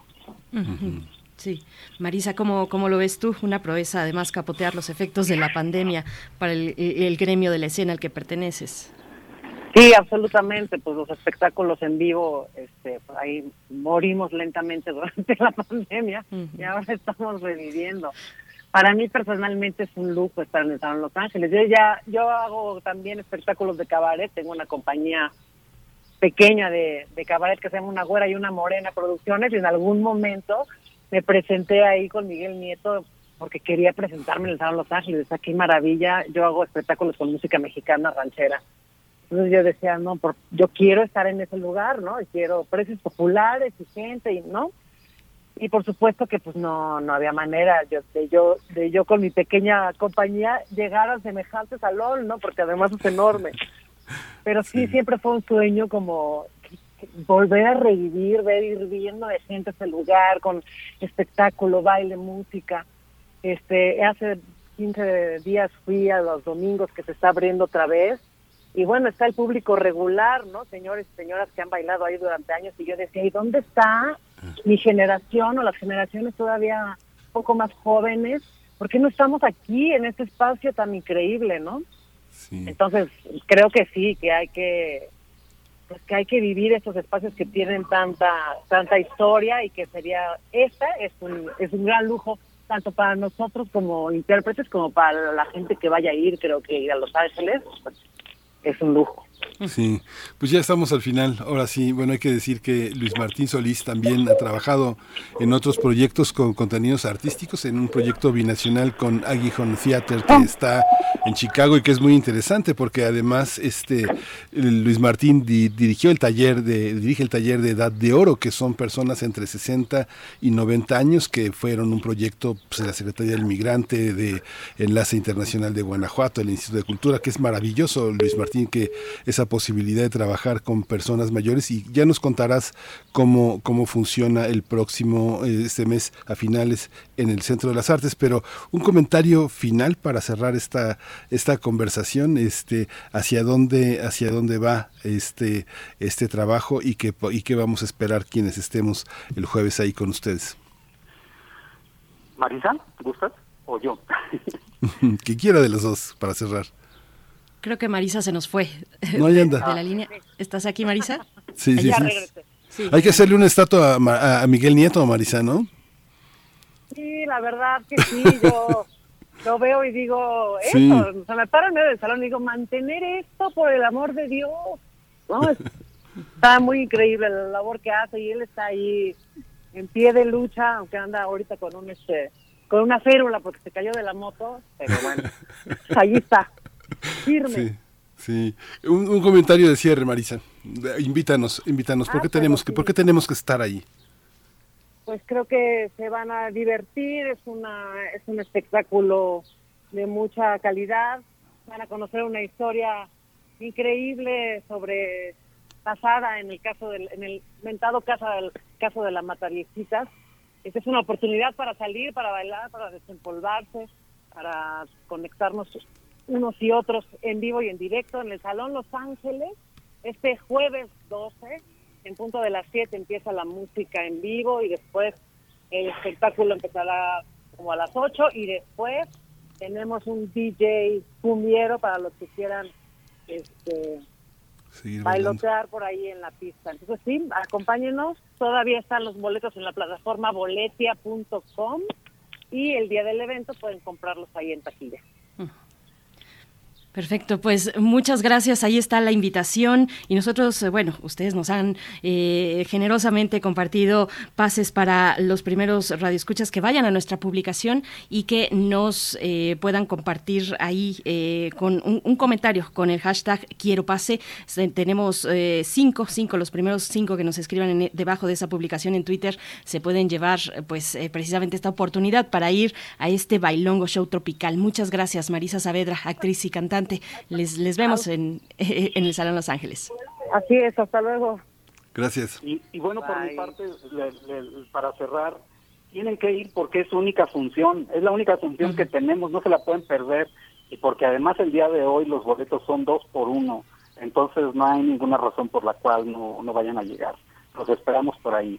Y un placer, como siempre, platicar contigo, Berenice, y contigo, Miguel Ángel. Gracias, Martín.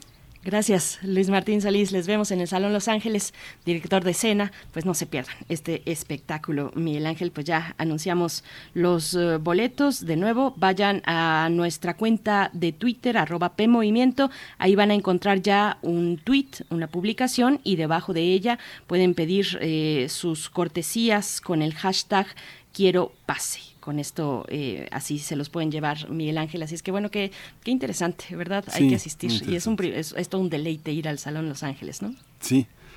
Y bueno, pues ya nos llegó la hora de despedirnos y nos vamos a despedir con música.